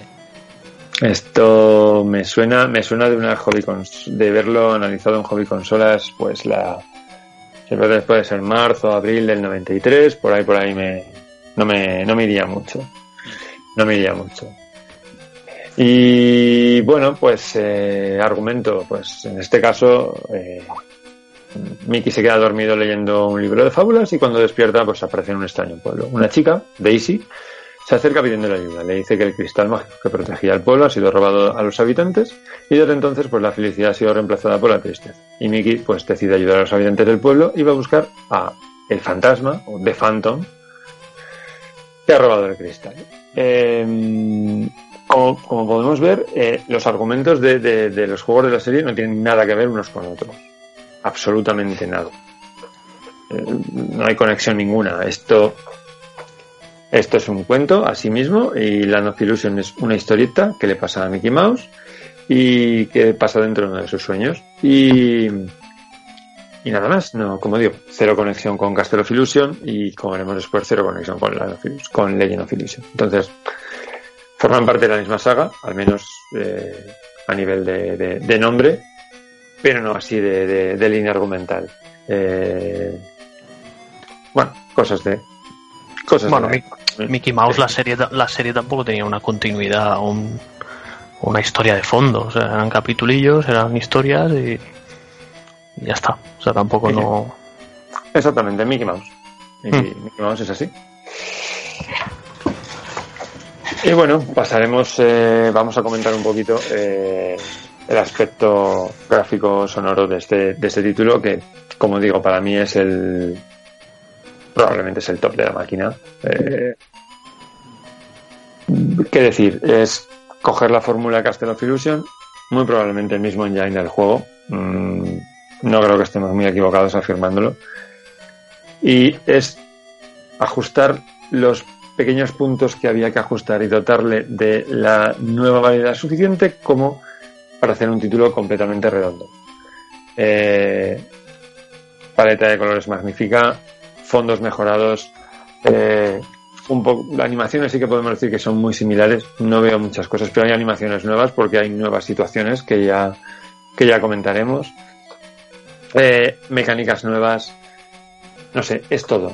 El, el- el juego, además, eh, plantea un mapa por vez primera dentro de, de la saga, que luego se repetirá después. Un mapa bastante bien definido Sí, sí. y que queda muy claro, que queda muy claro cuáles son los recorridos y las trayectorias. Más sobre esto eh, después. Eh, es todo. Es, es- me, me resultan especialmente sobresalientes eh, las imágenes, animaciones entre fase o que nos, nos cuenta la historia. Están muy bien definidas, muy bien dibujadas. No canta ninguna, o sea, los personajes son los personajes Disney, no hay ninguna cosa que digas, ay, qué ajuste, qué mal hecho está este, qué, qué mal ha salido, tan-". que va, no, no, todo. Y todos los, el, el resto de secundarios que se le han añadido eh, al juego, porque no solamente van a salir eh, Mickey Mouse, en este caso, como he dicho, sale Daisy, sale Donald, sale Goofy, sale Horacio, salen, salen unos cuantos muy bien, muy bien caracterizados, sprites muy correctos, todo muy bien. ¿Qué más decir? Em, los escenarios. em, primera pantalla o, a lo largo de la primera pantalla, si no estoy muy, si no estoy muy equivocado. eh, hay un, hay un árbol que empezamos a subir hacia arriba, que es una de las mecánicas nuevas, de fases, fases, ascendentes, que después de subir todo hasta arriba nos hemos dado cuenta de que hemos estado subiendo por el lomo de una serpiente, Ujú. Que aparece arriba del todo con la boca abierta, que son como unos sprites gigantescos para una, para una máquina como, como Master System o Game Gear, y que además le tenemos que tirar una manzana dentro para que cierre la boca y podamos pasar. Está guay, Eh, está muy guay. Muy, muy bien. Eh, fases donde va creciendo la corriente de agua, por ejemplo, y que tenemos que, que subir para que, para que cuando baje volvamos a pasar a otra, a otra de las plataformas.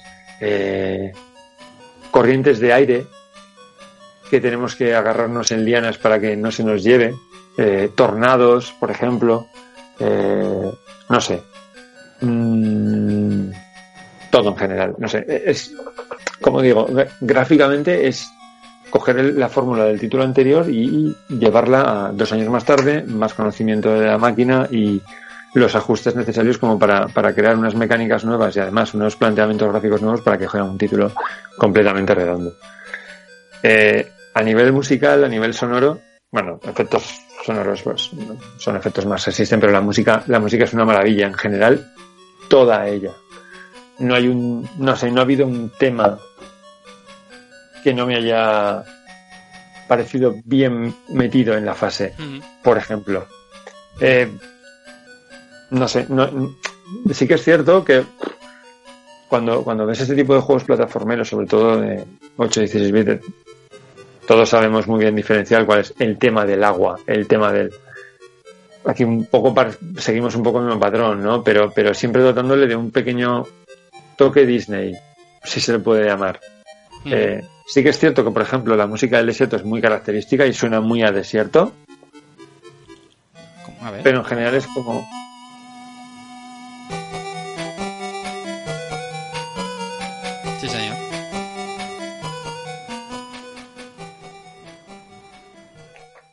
pero en, como digo, en general eh, son melodías muy Disney y encajadas muy bien. Eh, la melodía que te ponen en el, en el, en el bosque eh, no te pegaría en el templo con agua y viceversa, Claro.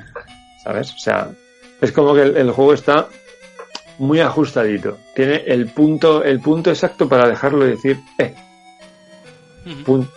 perfección. Bueno, eh, sí que es cierto que había puesto aquí a comentar las, las portadas, porque en el juego, pues eh, mm, tenemos también, bajo mi punto de vista, una portada que es bastante característica. Eh, si queréis podemos entrar a comentarlas un poquito, ¿no? Es, Sí. no, eh, me parece, me parece destacable que, por ejemplo, las versiones Game Gear con las versiones Master System tengan el dibujo girado de,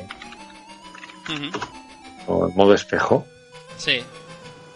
Es algo que no termino. Al menos la versión de Brasil. La versión de Brasil siempre va por, siempre va por libre, siempre es Tectoy, no sé, es, es un mundo aparte. Pero, no sé, enfocándonos un poco en la versión, la versión Master System, que es una, no sé, una portada muy, muy chula, un dibujo muy típico de Mickey, eh, ambientado en los diferentes, eh, la redundancia, aspectos, ambientes que, que vamos a tener dentro del, dentro del, dentro del juego. Eh, aparece Mickey subido en la planta de las judías mágicas que vamos a utilizar para llegar al, castillo de las nubes, con un cofre que vamos a estar abriendo cofres todo el tiempo, en una liana que vamos a estar subidos en lianas, con uno de los bosses que es un dragón lanzándonos fuego, en uno de los múltiples castillos donde vamos a ir. Eh, no sé, un poco conjugar un poco en un solo dibujo eh, con un aspecto completamente Disney todo lo que vamos a encontrarnos en el juego con una portada bastante icónica para mí. Eh, no tanto, no tanto como, como Castle of Illusion, obviamente, pero dentro del catálogo, dentro del catálogo Master System, pues ya eh, nos escapamos muy, mucho de, de- de esa serie de portadas con Horribles. sí, ¿no? Con la trama, la trama cuadriculada y un pie, cosas así. Esto entra, esto entra un poco más dentro del grupo tipo, pues por ejemplo, de, de ese Ninja Gaiden que hicimos en el programa también, Sí, sí. con un dibujo más grande, más definido, más con más personalidad. Y no sé, muy también muy Disney, ¿no? No sé. Está muy bien. Lo que pasa es que es lo que yo decía antes. La, la, la portada de Castle of Illusion es, es como más icónica, ¿no? De la, de la saga. Y esta también, es que está, está muy guay. O sea, tú lo ves de lejos y sabes que es la of Illusion. Pero, pero es que la de Castle of Illusion es, es muy, muy icónica. Bueno, ¿cómo se jugaba a esto? Y yo diría más bien cuáles son las diferencias más importantes que has notado tú, que hemos notado nosotros en la jugabilidad de, de of Illusion. Bueno, pues realmente el gameplay es el de Castle of Illusion. eh, fin. Fin. ¿Es esto, ¿Es esto cierto al 100%? No. Tenemos, eh, como hemos dicho, tenemos algunos matices nuevos. Tenemos algunos matices nuevos, como por ejemplo, eh, como ha dicho Albert, en, en los escenarios aparecen unos pequeños indicadores del checkpoint con unos cartelitos. Primera diferencia. Aparecen elementos nuevos como por ejemplo un muelle en el cual podemos saltar o mover- cogerlo para acceder a sitios más eh, con salto más, más elevado. Ujú. Tenemos puertas cerradas que tenemos que coger una llave y forman parte de eh, ciertas mecánicas. Algunas de ellas bastante buenas bajo mi punto de vista. Como por ejemplo jugar Eso con una llave y con unos interruptores que nos indican la, la dirección a la cual se mueve el scroll. Ah, vale, vale, ahí. Esa es muy chula, Mm. por ejemplo. Eh, lámparas que juegan con la iluminación, de forma que si la tenemos la lámpara vemos el escenario y si soltamos la lámpara se queda a oscuras, Mm. por ejemplo. Y los botones que ya, ya hemos comentado, botones que nos van a permitir eh, alterar aspectos de, del propio escenario, activar, desactivar algunas eh, plataformas y sobre todo lo, lo más no- novedoso bajo mi punto de vista que es el, el cambio de dirección del scroll, que es de lo más de lo más destacable. Eh, más novedades, porque las hay. Eh, de nuevo, eh, es obviamente estrellas, podemos ampliar estrellas hasta un máximo de 5. Si llevamos las 5 y seguimos co- encontrando estrellas, nos van dando vidas. Y digo, seguimos encontrando estrellas porque cada nivel tiene al menos una estrella. Al final del juego nos van a indicar cuántas de esas o cuáles de esas estrellas hemos encontrado y nos van a puntualizar el bonus de acuerdo a, a lo que hayamos conseguido. Primer punto distinto, eh, rejugabilidad y enfocar un poco el juego a la completitud para conseguir todas. Eh, creo que hay como unas 20, si no me equivoco. Son.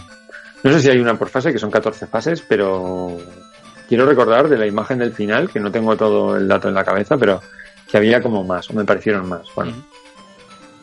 Eh, primer, primer detalle súper importante, y es, es que eh, vamos a disponer de lo que podemos denominar como ítems permanentes, ¿vale?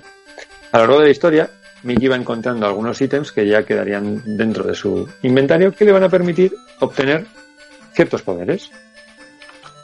Y estos ítems son, son cinco en concreto. Eh, el primero de ellos que encontramos es la flauta mágica, que nos lo va a dar Horacio después de finalizar el, el castillo del herrero, después de acabar con el boss. Y es el primer punto de rejugabilidad que nos da el juego. Eh, hemos comentado que hay un mapa, que es una gran novedad dentro, de- dentro del gameplay del juego.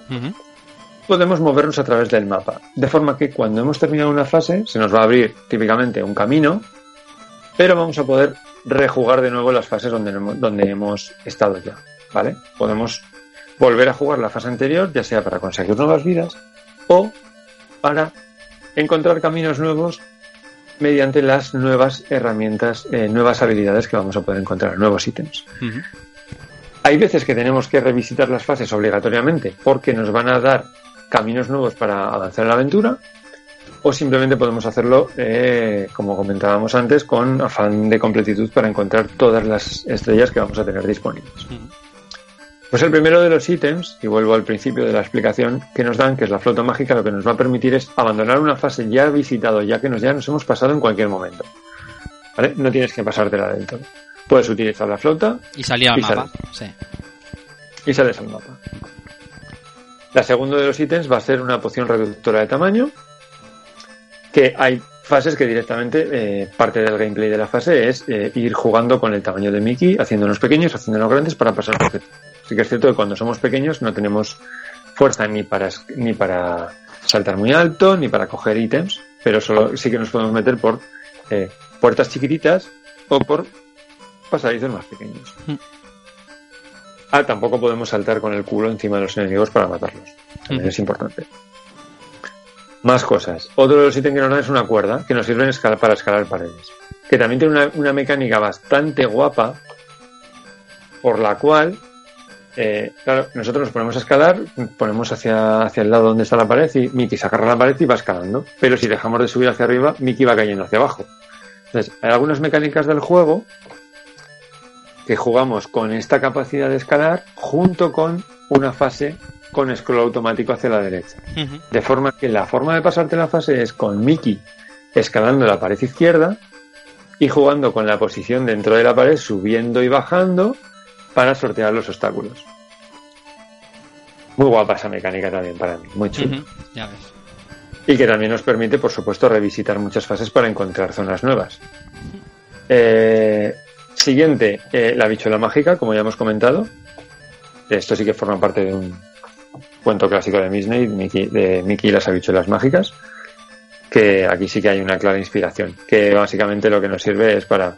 La plantamos en un punto concreto. No sé si habéis llegado hasta a este, a este punto exactamente del juego, pero hay una parte en cierta fase, en el desierto, después de pasarnos el desierto, si no me equivoco, eh, que entramos en una zona, pum, caemos como una especie de agujero, ahí dejamos la, la bichuela y crece hacia arriba la planta, que nos va a llevar a las, a las nubes, ¿vale? Esto en concreto sí que es cierto que solo nos sirve para, para esto, ¿no? ¿no? No podemos hacer nada más con esto, no podemos ponerla en ningún otro sitio. Pero bueno, es otro de los ítems. Y el último de ellos es el, es el zapato para andar por las nubes, que si no, no vamos a poder ir a la isla, a la isla del final, ¿vale? Pero vamos, esto al final forma parte un poco de, no tanto de lo que es el, el poder volver a abrir una, un poco de zonas anteriormente cerradas, sino más bien de, de lo que sería la, la propia historia. Tanto, el, tanto la bichuela como los zapatos para las nubes. Y yo creo que eso es lo que eso es lo que define al juego, básicamente. Estas son las novedades. Creo que son suficientemente notables y destacables como para que nos demos cuenta el salto cualitativo que hay de un juego al otro. Sí, sí, sí que lo hay. Porque, o sea, el planteamiento, el planteamiento ya no, hay, no tiene nada que ver. Y o sea, este, este juego es un juego que, bajo mi punto de vista, lo más destacable que podemos decir de él es que juegas la primera fase y dices, más de lo mismo. Pasas a la segunda, te cuentan lo suficiente como para decirte tienes que volver aquí y en el momento en el que vas a la tercera y te dicen que para poder continuar tienes que volver atrás y te explican un poco qué hacer, en perfecto inglés, por cierto, es cuando dices, ah, esto es lo que tiene de bueno. Y esto se desarrolla a lo largo de todo el juego. Sí, ahí es donde, donde yo me. Yo estos juegos no los jugué de- en, en su momento. Y es un poco lo que, el- lo que ha ido diciendo ahora José. O sea, te haces la primera, la primera fase al bosque, sí, ostras, vale, sí, ahora son verticales, el scroll, tal, mira, está chulo y tal, pero es, sigue siendo más de lo mismo. El lago, me perdí un poco la paciencia con el, con el agua, es un poco jodido el control en el agua, no sé qué, no sé cuántos, pero bueno. Y es cuando llegas al, creo que es el- una especie de castillo, no sé qué, Sí, el castillo de la herrera. que es cuando te dicen, oye, mm, vuelve para el lago porque, no sé, ahora no recuerdo qué te dice, pero que el nivel del agua ha subido. Sí. Digo, ¿Cómo? Y, Tío, que tengo que volver a... O sea, ahora tengo que rejugarme otra vez la fase. No, no, no lo acabo de entender, ¿no? Entonces cuando te metes en el lago es cuando dices, hostia, si es que el agua está arriba del todo, entonces puedes llegar a otro camino y tal. Y, y ahí es cuando tu, el cerebro te hace clic y dices, hostia, esto ya es, ya es algo bastante diferente a lo que... al, al Castle of Illusion. Mm. ¿vale? Es lo que te marca la diferencia entre uno y el otro. Sí, Sí que es cierto que, sí que es cierto que bueno, eh, hablamos de 14 fases, eh, pero hay algunas de ellas que son de puro transición, Sí. no, no suponen. Además, son más cortitas que en el, que Sí, el. Castle. En un, en un minuto te has pasado la fase, no, no dura más. Mm. Pero bueno, este trasiego de ida y vuelta para volver a abrir un camino por aquí y demás, pues es muy, muy molón para mí. Mm. Y sí que tengo que decir una cosa, porque esto es el típico juego que, claro, yo me pongo a jugarlo ahora y leo los textos y lo entiendo todo perfectamente, no tengo ningún tipo de problema. Pero con 8 o 10 años, no, amigo mío. O sea, no, tú ves que te sale Horacio, que dice algo y tú lo dices en inglés y no sabes lo que te está diciendo. No entiendes que tienes que volver al lago porque has subido el nivel del agua. No. Y eso es un ejemplo, pero hay otros más flagrantes, si, si cabe, porque por ejemplo en la fase del desierto, después de pasarte el desierto, Mm. ves al castillo de la princesa Y cuando te pasas el castillo de la princesa, la princesa te dice que para poder continuar tu aventura tienes que volver al desierto y encontrar el acceso a la pirámide que está oculto. Qué bonito. Que no se vea, que no sea a primera vista, dice, pero seguro que con un poco de astucia lo encontrarás. Al final, eh, encontrar el bloque dentro de la pirámide que tiene un una entrada minuta para que Mickey se haga pequeño y entre dentro, pues tampoco es tan obvio. Probablemente sí, porque al final cogerías el ladrillo y dirías, anda, si está aquí la entrada, y lo relacionarías. Pero que te lo digan explícitamente, el tienes que ir aquí porque te tienen que dar algo y tienes que primero hacer esto, sin entenderlo, te quedarías un poco como que, ¿y ahora dónde puedo ir? ¿Y ahora qué ha pasado? Bueno, pues contar un poco las fases que tiene el juego. En este caso tampoco quiero hacer mucho hincapié. Si queréis entrar a comentar algún punto en concreto de ellas, pues adelante, ¿vale? Pero como digo, son 14 fases. Eh, no todas ellas tienen boss, muchas de ellas son de pura transición. Mm. Empezaríamos en, bueno, empezaríamos en el pueblo donde nos cuentan todo. Primero vamos a un bosque, luego vamos al lago que ha comentado Albert, fase con agua. Eh, fase con agua, eh, aquí la mecánica importante también del lago es que para llegar a la salida buena, tienes que dejarte caer de por una apertura en concreto donde están saltando los peces, que tú a priori, lo que quieres hacer es esquivarlos, pero solo uno de los subconductos subterráneos es el que te lleva a la salida buena. Luego tenemos el castillo del herrero, que ya tenemos el primer boss, que es un dragón, que es el dragón que sale en la, en la carátula, en la portada, que si no me equivoco está inspirado en uno de los de las historias de Disney de, Mickey. No sabría decirte ahora si. Eh, no, no, no, no recuerdo exactamente en qué, en qué, película salía un dragón. Como ese, ese o muy parecido. Sí, es bastante, es bastante mítico el diseño del dragón este. A mí también me suena, pero no te sé decir tampoco de dónde. Es que el caldero mágico o algo así me parece, ¿no? No, sé, puede ser, pero. Bueno, luego tenemos el castillo en ruinas, que es eh, hay un boss que es un fantasma. Eh, luego tenemos la caverna diminuta, que es donde ya tenemos que hacer unos pequeñitos para, pasarla. Un campo de flores, que es bastante pesado. Es corto, pero es bastante pesado de pasar. Eh, de nuevo, un poquito recurrente el taller de los juguetes, donde hay un, un boss que es una, un mazo de cartas, una baraja, bastante fácil también. Ah, y lo que te queda aún. Dices recurrente y lo que te queda. Sí.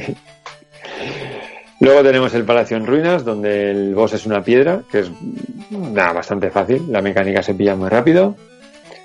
Luego cogemos el cogemos la, cuerda, vamos a los acantilados, que tenemos que subir todo hacia arriba escalando, que es una fase bastante chula, corta, pero chula. Eh, desierto y pirámide, con el boss, que es una serpiente. Luego subimos a, las nubes al castillo de la princesa buena. Eh, tenemos que bajar luego al castillo de arena, que está eh, bajando del castillo de la princesa arena, que es donde está el cangrejo. El cangrejo que creo que mencionaba Ice el otro día también en uno de, uno de sus comentarios, que es bastante puñetero. Sí. Bueno, no, bastante, bastante mm, hijo de puta. porque es que le cuesta la vida hacerse, o porque para que le puedas golpear la mecánica es complicada, o sea, no es complicada de entender una vez que la pillas, sobre todo porque está en el agua, ¿vale? Entonces tú tienes que jugar con que tienes que ir buceando, te, hace como un torbellino, tienes que saltar el torbellino y justo cuando saltas el torbellino tienes que bajar, coger un bloque y lanzárselo, porque se queda en un estado como mirando de un lado a otro. Si no tiene las pinzas levantadas, no le puedes golpear. Bueno, pues hay que calcular exactamente cinco veces de hacerlo y hasta que te das cuenta de que cuando llegas a un punto en el agua, si dejas el salto pulsado, simplemente nadas. Ah, en el agua tenemos un contador de, aire y nos ahogamos. Sí. No, no, tiene ningún problema en las fases de agua hasta este punto, hasta este boss. Este boss sí que es... A mí se me hizo ya complicado. Es que el movimiento en el agua a mí se me ha hecho bastante complicado en este juego. ¿eh? En este y en los posteriores, porque ya hablaremos también en World of Illusion porque es la, la, la, física es la misma, el control es prácticamente igual. Es complicado. Está acostumbrado a. Es que lo, está el tema de que. Los Super Marios, los Marios, que tú vas nadando, vas machacando el botón. Eh, Y tú vas nadando y saltas. Claro, y, y como Alex Kidd y tal, pero aquí te puedes mantener en superficie quieto, es que es complicado. Es complicado. Es, es jodidillo. Bueno, luego tenemos la fase de la isla, que la fase de la isla ya nos va a servir de, para plantar eh, en el posfase las judías para subir hasta arriba. Y ya llegaríamos al, al castillo de Phantom o del fantasma. Este boss tampoco es muy. Muy paya. No sé. El boss final. No me ha parecido especialmente complicado tampoco. Es que no me ha dejado ni, ni, ni recuerdo casi. Es como que eh, es otro juego de estos donde lo importante es más bien el, el- el- el camino, el recorrido de la aventura, más allá del boss. No, no, tiene, un, no tiene un gran final boss que, que- que te acuerdes de él. No, no es el caso. Te quedas un poco ahí a medias. Es lo el único borroncito que le pondría un poco eh, al juego. Porque por otra parte es muy... No sé, merece mucho la pena jugarlo este juego, sinceramente. Pues así cumplíamos todas las fases y yo no sé si alguien quiere decir algo más de este Land of Illusion. Antes le preguntaba a Igone, lo que pasa es que me ha pillado desprevenido y no estaba no estaba al micro. Le preguntaba por la jugabilidad de Castle of Illusion. Eh, imagino que sin jugarlo tú en su día, ¿no, Igone? Yo no lo jugué efectivamente, entonces no tengo una, una comparativa Claro. de antaño ahora, aparte de que, bueno, ya sabéis que yo tuve la Super. Sí. Dos, que- dos- dos cosas te pregunto. ¿Te cuesta mucho adaptarte a este juego, a estos dos juegos, a estos tres juegos de 8 bits ahora sin haberlos cogido en su día? ¿O se controlan bien?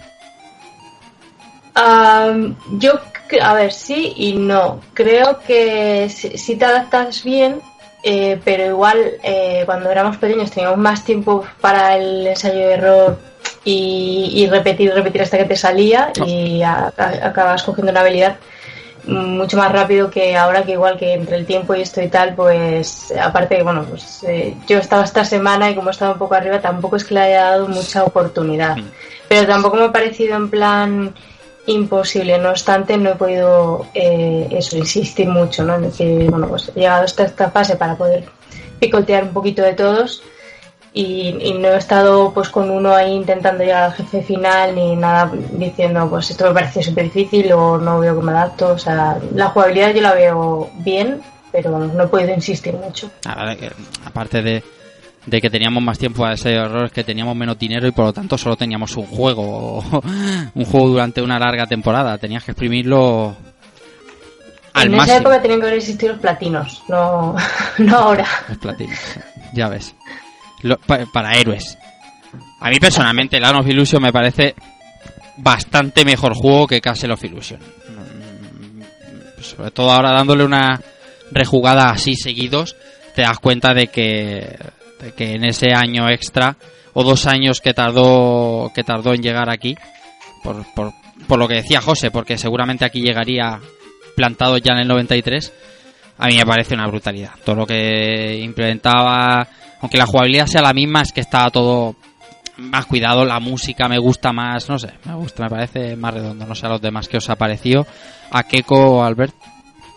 Yo estoy igual, ¿eh? Yo, eso, un poco como Igone, yo en su momento no los jugué y jugarlos así seguidos, pues es, es lo que he comentado, ¿no? Te das cuenta de, de- de que esto es más aventura. Lo otro es más, venga, tienes ahí tus, tus cinco fases o, o seis fases, De las cuales dices, parece como que te han quitado dos por, por, el número de gemas, ¿no? Y aquí es como ya es una aventurita, ¿no? Es tira para adelante, eh, coge este objeto, vuelve, no sé, le da más juego. Y las fases, la, la fase a mí del, de jugar con el scroll, con este- esta jugabilidad, ¿no? Que dices, ostras, es fresco, ¿no? O sea, ahora, ahora no es fresco, ¿no? Pero supongo que en el, en el 92, 93, pues esas cosas te, te dejaban así como un poco tocado, ¿no? Y no sé, yo también prefiero este LAN. eh, antes que el antes que el Castle pero que el Castle te se deja jugar o sea los dos se dejan jugar muy bien la jugabilidad es, es suave no son toscos ni son a, a mí en este sí que me fastidia un poco a veces los los, los scrolls eh, verticales porque hace esa parada ¿no? y te, te no es un scroll suave o sea para y te sube hacia arriba Entonces hay momentos que tú subes y bajas y te hace con unos giros raros la pantalla, pero quitándolo el resto es, son jugables 100%. Sí, sí, seguro. Lo que pasa es que eso de añadirlo en la rejugabilidad que estaba comentando José y eh, no sé, es que es, es lo más lo más acertado que se puede hacer en una continuación. Y bueno, por último, Keko. Eh, Sí, a ver, aquí conmigo sí que juega un poco el componente nostálgico, porque yo sí que jugué en su día al, al Castle of Illusion en Master System. Entonces siempre te queda ahí como la, la espinita, ¿no? Como que ese es el que más te gusta, pero sí que admito objetivamente que, que LAN, pues hombre, tiene lo que tiene que ser también, por otro lado, una secuela, ¿no? Que si te quieres inspirar en una misma base, luego tienes que ofrecer eh, más. Y también es casi el, el- el juego que más, más sello de Sega veo, ¿no? Por aquello de los scrolls y de las pantallas y demás. No sé, a mí me parece, mm, a ver, es que rendís ante la evidencia, más currado, evidentemente, con, más variedad, sobre una base anterior. Entonces, bueno, yo le tengo cariño al Castle of Illusion, ya te digo, por pura nostalgia, pero es cierto que de, los tres que vamos a, tra- a tratar hoy, pues realmente el Land of Illusion, fuera de discusión, es el, mejor juego de los tres. Parece, parece mentira que haya una unanimidad. José, ¿puede ser que le pasara factura a la popularidad del Land of Illusion el hecho de que, aunque nosotros somos europeos, solo saliera en Europa para Master System y, y- y- y fuera de aquí solo en Game Gear? ¿Puede que le, le pase factura a nivel a nivel reputación? ¿Sabes lo que te quiero decir? Mm, no lo sé. Yo quiero decir, no sé yo quien tenga el pulso de. de, de- No, no, de cómo no, estos son los juegos a nivel mundial, ¿no? Yo me guío un poco por, por las sensaciones del, del momento. Que, sobre todo porque yo me guiaba bastante de, de- las notas que le daban en, en revistas tipo, publicaciones tipo hobby consolas. Y se puntuó bastante más bajo este que, por ejemplo, que, que Castle of Illusion, yo creo que este, si no me equivoco, estaba sobre un 85 por ahí, y en esa época un 85 es poco menos que decirte que es una mierda. sí, sí. Las cosas funcionaban así, no nos engañemos. Sí, sí, sí, sí, el, tema, el tema más o menos eh, andaba por, por ahí. Y todo lo con, o sea, no, no, vamos, para mí no, nada que ver. Eh, para mí el juego es, es estupendo y muy superior. Desde el punto de vista de que, de que les tengo cariño a ambos, eh, este juego es objetivamente, objetivamente superior. No, no hay mucha, no hay mucha discusión. A nivel de, a nivel gráfico, sonoro, eh, mecánicas, jugabilidad, todo. Es más completo, más avanzado, más nuevo. Y eso, eso se nota mucho. Hay más mito dentro de Castle, principalmente por, por, por la época en la que salió, el impacto en la versión Mega Drive, eh, Hmm. etcétera, etcétera, etcétera. Hmm. Pero eh, de, de- del- del- de los tres que, que hoy traemos, este es netamente superior eh, Castle of Illusion y, bueno, ahora veremos, infinitamente superior a, al tercero, a Legend. Venga, pues vamos a, vamos a darle caña a ese tercero.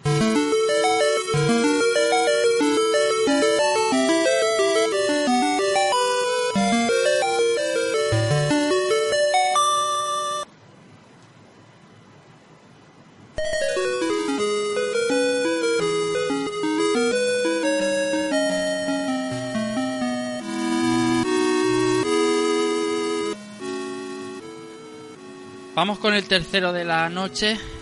Ese es eh, Legend of Illusion.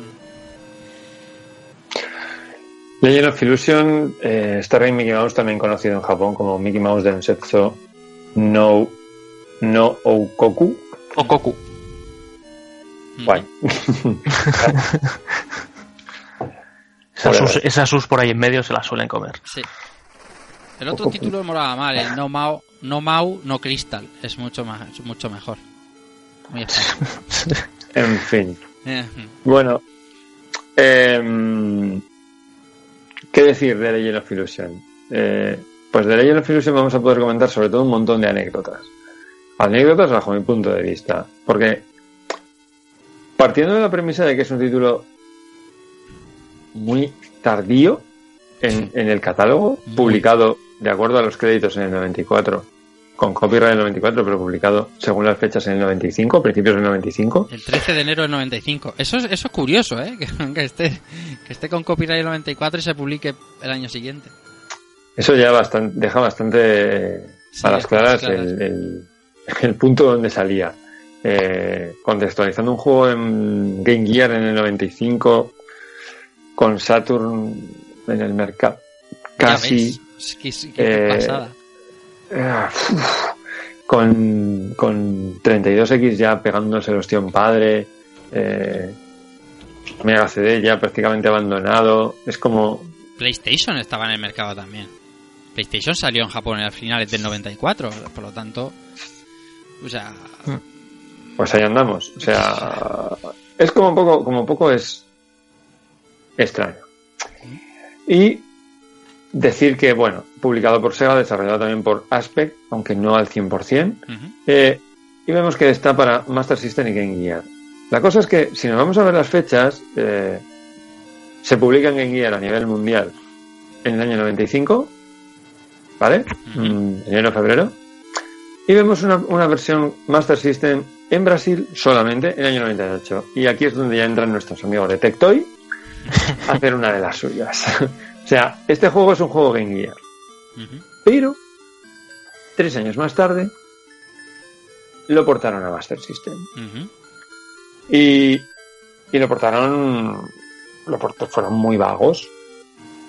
Y la verdad es que el port a Master System, bajo mi punto de vista, es un port horrendo. Hmm. Porque básicamente han escalado eh, la imagen de Game Gear, Sí, ya sé. donde quedaba bien escalada a nivel full screen, por así decirlo, así lo han hecho. Títulos de crédito, eh, imágenes fijas, El mapa. pero el mapa, pero ¿qué pasa en el gameplay del juego? Pues aquí es donde, donde la liaron parda, porque cogieron, el- cogieron la resolución Game Gear y la escalaron, pero no al full de la pantalla.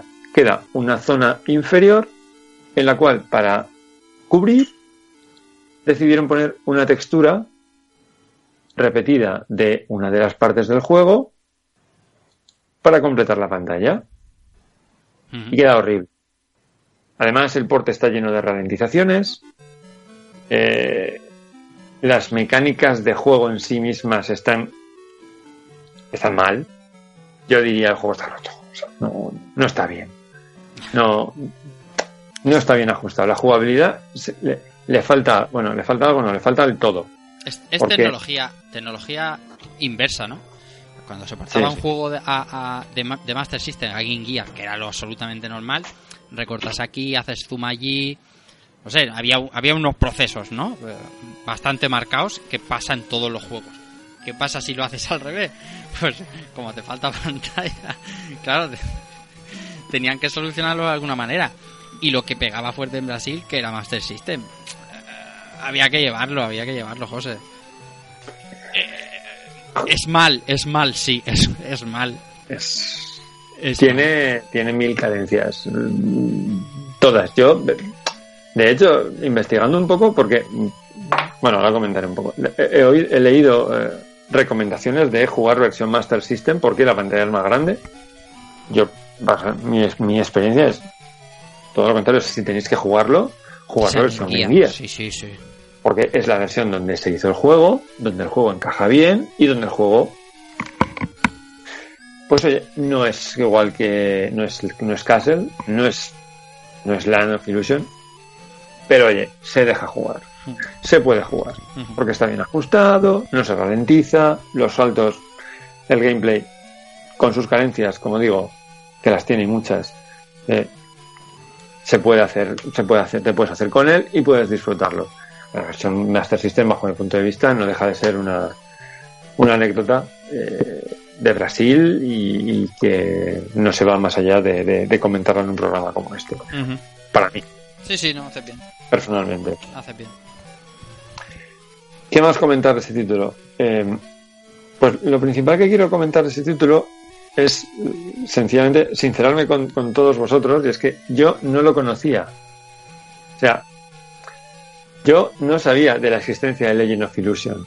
Mm, me ha cogido completamente por sorpresa porque bajo, o sea, hasta donde yo conocía la saga, la saga acabó en Land of Illusion, que es lo que yo conocía, y ya ni siquiera había sido consciente de que en el año 95 se había lanzado ese título en Game Gear, lo cual deja bastante a las claras, pues por una parte mi desconocimiento del catálogo de Game Gear, obviamente, No y por otra parte el- el- la publicidad que él se le dio a un título como este.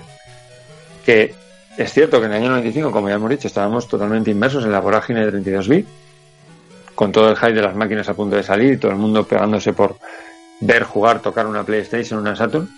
Y eh, sí, la Game Gear tampoco es que ha sido eh, una gran máquina en cuanto a catálogo o en cuanto a publicidad o títulos que salían y, y- y- y- y promoción de los mismos.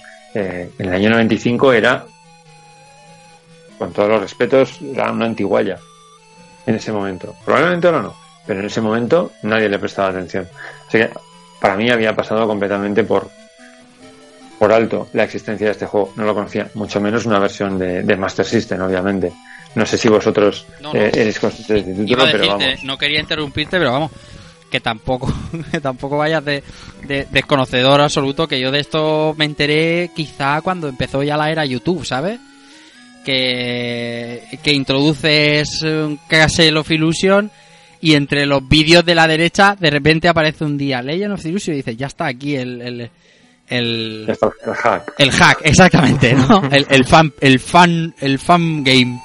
Y, y luego dices, hostia puta, tío. Claro, más que nada porque a, ti- a mí me pasa como a ti, no, no somos especiales seguidores del catálogo de Game Gear. Y, y esto no salió en Master. Sí salió en Master en el 98 en Brasil, pero vamos, esto no salió en Master. Entonces, es normal. Mm, Dime.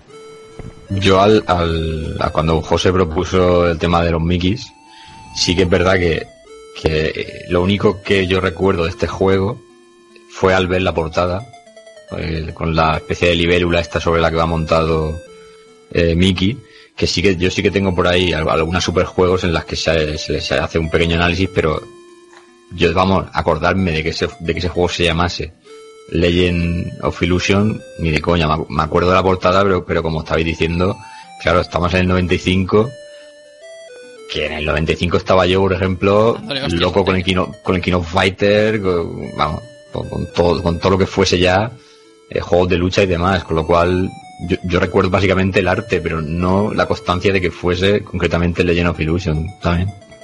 Pero sí, sí que hay alguna revistilla por ahí que le hizo el, el, el análisis pertinente. Yo en ese momento creo que seguía comprando perfectamente dos revistas al mes. Mm, joven consola siempre y otra que iba alterando, entre una de o bien, o bien ordenadores o unos superjuegos que haya. Si ha habido un- si ha habido un análisis lo he pasado completamente por alto o lo he leído y no me ha no, no tenía constancia de este juego, insisto, no. Cero. ¿eh? 95, Tekken. Hostias. Claro, si, si yo recuerdo, claro, la, la época en que Superjuegos publicaba, publicaba en, en tomo y lomo, por decirlo así, que lo promocionaban así. Yo, yo esas era, era religión, las compraba todos los meses. Y claro, eh, con el paso de los años las he visto tantísimas veces. Y me acuerdo siempre de eso, que, que casi, mi- no te voy a decir mitad de, la- de una página, pero, pero una buena parte de la página se la llevaba a la portada, que era bastante llamativa, con como he dicho, con la libélula esta, o lo que fuese eso y, y poquito más, pero vamos, no tener la conciencia real en la cabeza de, de que eso era un, tercer Mickey, por, por decirlo así. Bueno, vamos a hablar del juego, José. Vamos a ver qué cuentas. Pues vamos a contar un poquito del argumento y, bueno, este argumento también es un poco, como vamos a decir, no, no- cero relación con los anteriores. Eh, eres una vez un ratón, había un reino que estaba... Bueno, era- eres una vez un ratón y luego nos cuentan otra historia totalmente distinta. es una fórmula, ¿vale?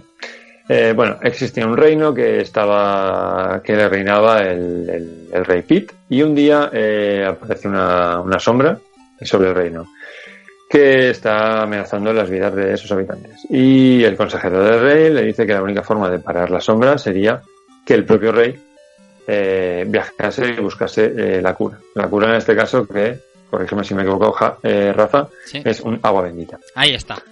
Ahí está. Pero, eh, sí, pero bueno, el, rey Pete es, eh, es un cobarde y se prefiere quedar en el castillo. Así que eh, justo en este momento aparece un lavandero, que es Mickey, y lo manda. Le dice que es un que es un rey honorífico, le da su corona y lo manda a buscar este agua. Y ya tenemos otra aventura. Y Mi- Mickey dice que sí, y para adelante. Y pues este básicamente es el argumento, que luego nos va desgranando un poquito más, diciéndonos que, bueno, dice el consejero le dice que si al final Mickey es el que el que prevalece y trae la, la cura, será rey para siempre, y se enfada Pete, etcétera, etcétera. Un argumento, un argumento. No es el más trillado, tampoco es, bueno, en la línea, ¿no? no el argumento no, no, no diría que desmerece a los dos anteriores, porque tampoco es que fueran la quinta esencia de, de las historias en, Sí. en los videojuegos. Pero bueno, es un argumento que, que encajaría en un personaje como, como Mickey Mouse. Sí, sí, está, es que está en la línea. ¿Qué más? Y bueno, pues eh, pasaremos, eh, en este caso, vamos a comentar un poquito el, el aspecto gráfico y sonoro del juego, Bien. que, qué decir, eh, mantiene un poco eh, los estándares de los anteriores, y digo un poco, eh, tiene momentos bastante buenos, eh, los momentos de las intros y la presentación, pues la calidad de los dibujos se mantiene parecida a, las anteriores. Pero lo que es el desarrollo del juego ya no tanto. No es exactamente igual. El sprite está ligeramente modificado. eh, aparecemos con una gorra y, y con otro tipo de vestimenta. Los escenarios tengo la sensación de que hacen cosas raras con los colores. Eh, porque me entendáis un poco, es un poco el efecto Spectrum de que según por donde vas eh, te cambia la paleta de color porque sí Mm. y, y te deja muy loco porque no sabes exactamente por qué lo que antes era azul ahora es verde. Eh, no sé si, si querían jugar un poco con algún tipo de efecto de iluminación, pero les quedó como el culo, si es así. Y no sé, en general, un resultado muy irregular respecto a los anteriores. Sorprende, sabiendo quién estaba detrás, porque bueno, al final también Aspecta estaba ahí desarrollando, pero como parece que el, que el, que el juego ya no se tenía en, durante, o sea, los valores de producción del juego no son los mismos. No, no, No. No, no, no, no se lo creían ya mucho. Era como que vamos a intentar estirar un poquito esto, pero da la sensación de, de- de falta de presupuesto, de falta de interés o de haberlo hecho eh, por cubrir un poco el expediente, no sé. No. Las, las explicaciones, las razones las podemos intentar especular, pero bueno, la, la- la cuestión es que el, no luce exactamente igual. Y no es tan, no es tan suave. Tiene un punto de, de ruptura de la suavidad que tienen los otros juegos que no sé, no sabría muy bien explicarlo, pero, pero está ahí. Es algo que, que se nota. En cuanto te pones a, a jugarlo, se nota que algo le pasa, que no es, no es igual. Mm. ¿Vale? Y diría el sonido sin, sin desmerecer, me parece más más simple, más escéptico. No está ahí punto, pero tampoco le veo una banda sonora memorable en, en ningún aspecto. No, es cumple. No, no desmerece, pero, pero, pero poco más. No sé. No le me ha, me ha dejado bastante descolocado este esta reducción en la calidad bajo mi, bajo mi humilde opinión Que tiene respecto detalles a los como...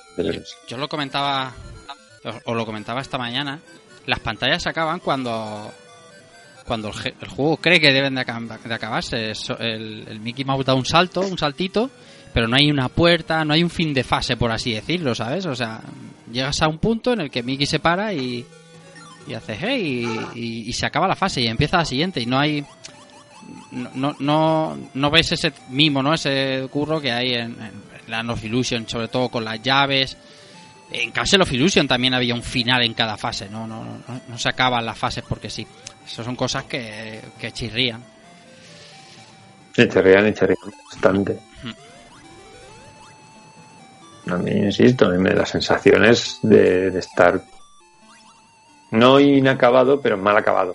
Claro, sí, es mm, eh, es, si es que normal, si es que hablamos de una época eh, que si hablamos del 94 es, es mu- es muchísimo, es, es demasiado tarde.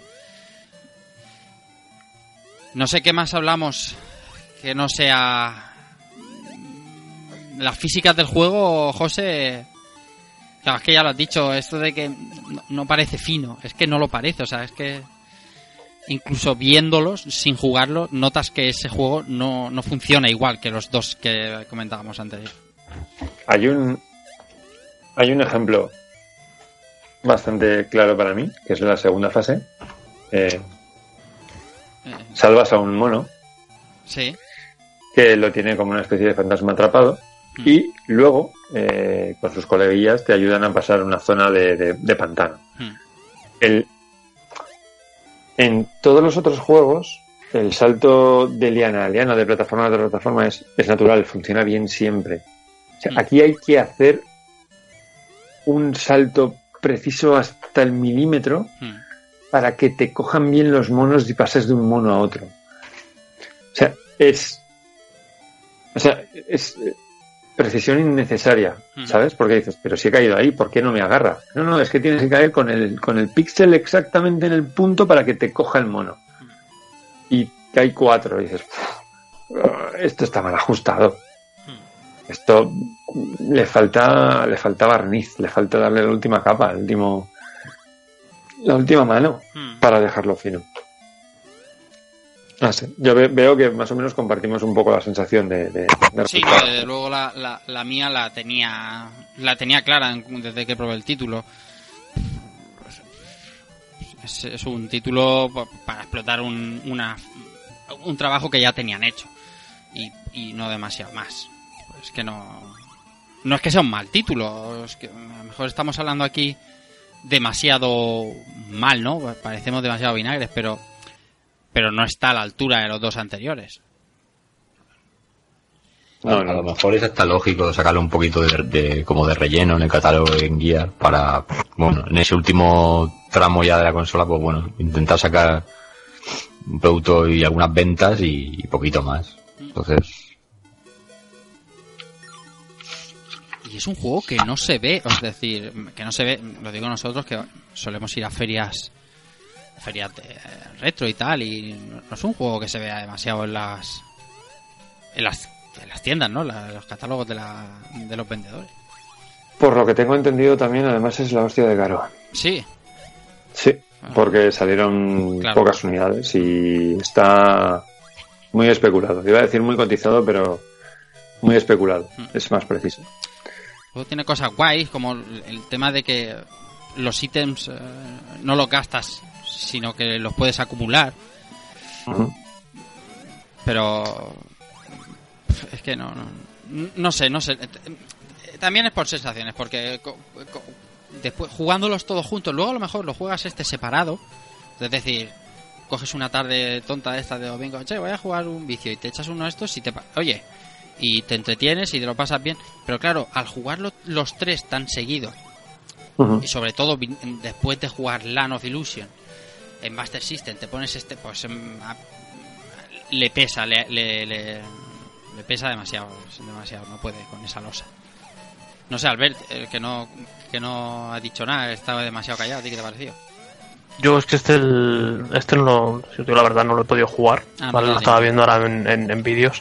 Entonces las sensaciones esas que habéis tenido en la jugabilidad, no, no, no os la, no, no las tengo, básicamente. A ver, a nivel, si, si tú lo ves en YouTube, yo lo estoy viendo y no lo veo feo. claro O sea, técnicamente, supongo que por ser el 95, pues el juego tenía que, o, o se ve bonito, al menos en, en, en vídeo, ¿no? Pero si decís esto, que la jugabilidad es demasiado ajustada, ¿no? El tema de, de, de- de las plataformas, que tampoco es necesario que sea al, al píxel, ¿no? Milimetrado al píxel. No sé. Yo digo, no, no os puedo dar mucho más porque tampoco no, no lo Sí, podido sí, jugar. es que tam- tampoco es solo lo de lo- los píxeles de los monos ese esa fluidez que, que tienes en el salto en un salto corriente en Castle of Illusion o en Land of Illusion ese ese ese fluido no está Hmm. aquí es un poco más eh, más brusquete más eh, ah, no sé, es, es distinto yo estoy con José ahí se nota se nota un poquito distinto repitiéndome. Yo creo que es eso, yo creo que es eso, ¿eh? que jugando los tres a la vez Eso es. es, es, es donde, donde le pesa. Claro. ¿vale? eso pero, es- pero te lo juegas a lo mejor de aquí cuatro años, claro. ¿vale? Y dices eso, pues oye, pues tampoco está tan mal, Claro, ¿sabes? que esto nos pasaría con cualquier otra saga. Es decir, si Sí. jugáramos Street for Rage 1, 2 y 3, eh, seguro que habría uno, ¿vale? Que no. que diríamos, "Mm, este. pero luego echas. Sería. a lo mejor dirías, el 3 mm, me choca. Pero, pero luego lo juegas una tarde solo y dices, hostia, qué juegazo, Y ¿sabes? te lo pasas bien. Claro, claro, claro. mm. ¿Qué más contamos, José, de Legend of Illusion? Bueno, pues por, eh, no sé, en cuanto a, por ejemplo, a, a nivel de portada, es, no sé, yo aquí le, casi, si Keiko quiere aportar algo, porque me, me parece una composición demasiado rara. En cuanto a, en cuanto a, al protagonista, con la, con la libélula Sí. y tal. Es como muy rollete. mm, Vamos a ver, es un icono infantil, pero le quieren dar como ese rollete semi-agresivo, ¿no? Con la expresión que tiene Mickey en la, en la portada, así más. como más eh, canallesco, por decirlo de alguna forma. Y, va también ahí con, la, con el bicho este ahí volando. Yo creo que, que, que incluso es más como una especie de reclamo, ¿no? Es decir, mira, aquí tienes un, un Mickey un poco más entre muy entre comillas más hardcore, pero aunque sea realmente remozado de los otros juegos, ¿no? Pero pero sí, yo creo que tienen que hacer este tipo de, de portadas para un poco atraer, ¿no? Al, al público, cosa que no le hacía falta con los otros dos juegos, pues aquí incluso a lo mejor te tiene que llamar un poco más la atención y bueno, yo creo que es casi un poco anecdótico, pero sí que sí que es curioso, ¿no? Ver todo tan sobrecargado y tal, no sé. Bueno, ¿y ¿qué más? Es un poco rara, la verdad, sí. Es y bueno, la versión no sé, la versión Master System de la, de la carátula es Tectoy está la misma, pero con los tonitos azules y el Tectoy de, de turno, que bueno, tiene su tiene su encanto brasileiro, ¿no? En fin, que bueno, eh, a nivel gameplay, eh, lo que sería el, el gameplay básico, básicamente sería pare- muy parecido al Land of Illusion, ¿vale? Pero con una diferencia muy importante, y es que eh, a mí que le han puesto un disparo, Sí. eh, que no sé qué es, que es como unas... ¿Qué es, qué es eso? Como Una unas bola- habichuelas, ¿no? O piedras, no sé. No sé. Pero que además tiene una, una- la longitud del disparo es muy cortita y, y muchas veces no llegas al enemigo y nos han quitado el golpeo con el culo. Sí. Lo cual choca bastante dentro de eh, una serie como Illusion, siendo que esto es eh, pues eh, uno de los signos característicos de la misma. Pues bueno, ya no está. Entonces, bueno, con este disparo tenemos que jugar un poquito, también lanzando bloques, eh, jugando un poco con los bloques para subir a diferentes plataformas. Y lo dicho, muy, muy similar. Em, novedad, pues eh, esta fase de Shoten Up, ¿verdad? Ahí está. Que, que- que tenemos por la mitad con montados en la libélula que Hmm. Habría, había visto el creador, los de Aspet habían visto el Chariot. pues no le salió bien.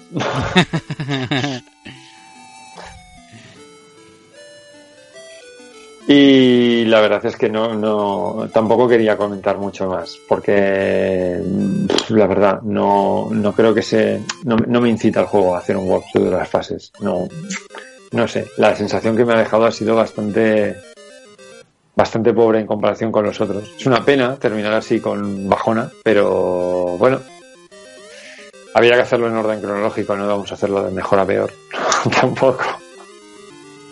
Esto pasa muchas veces, ¿eh? Las terceras entregas mm, adolecen de ciertos males que, que- que pasa, pasa, pasa más veces de las que de las que nos parece. Y por supuesto, comentar que al final son opiniones. Quiero decir, si hay alguno de los oyentes que es eh, amante de este título, pues, pues lo entendemos perfectamente. No, Seguro, claro.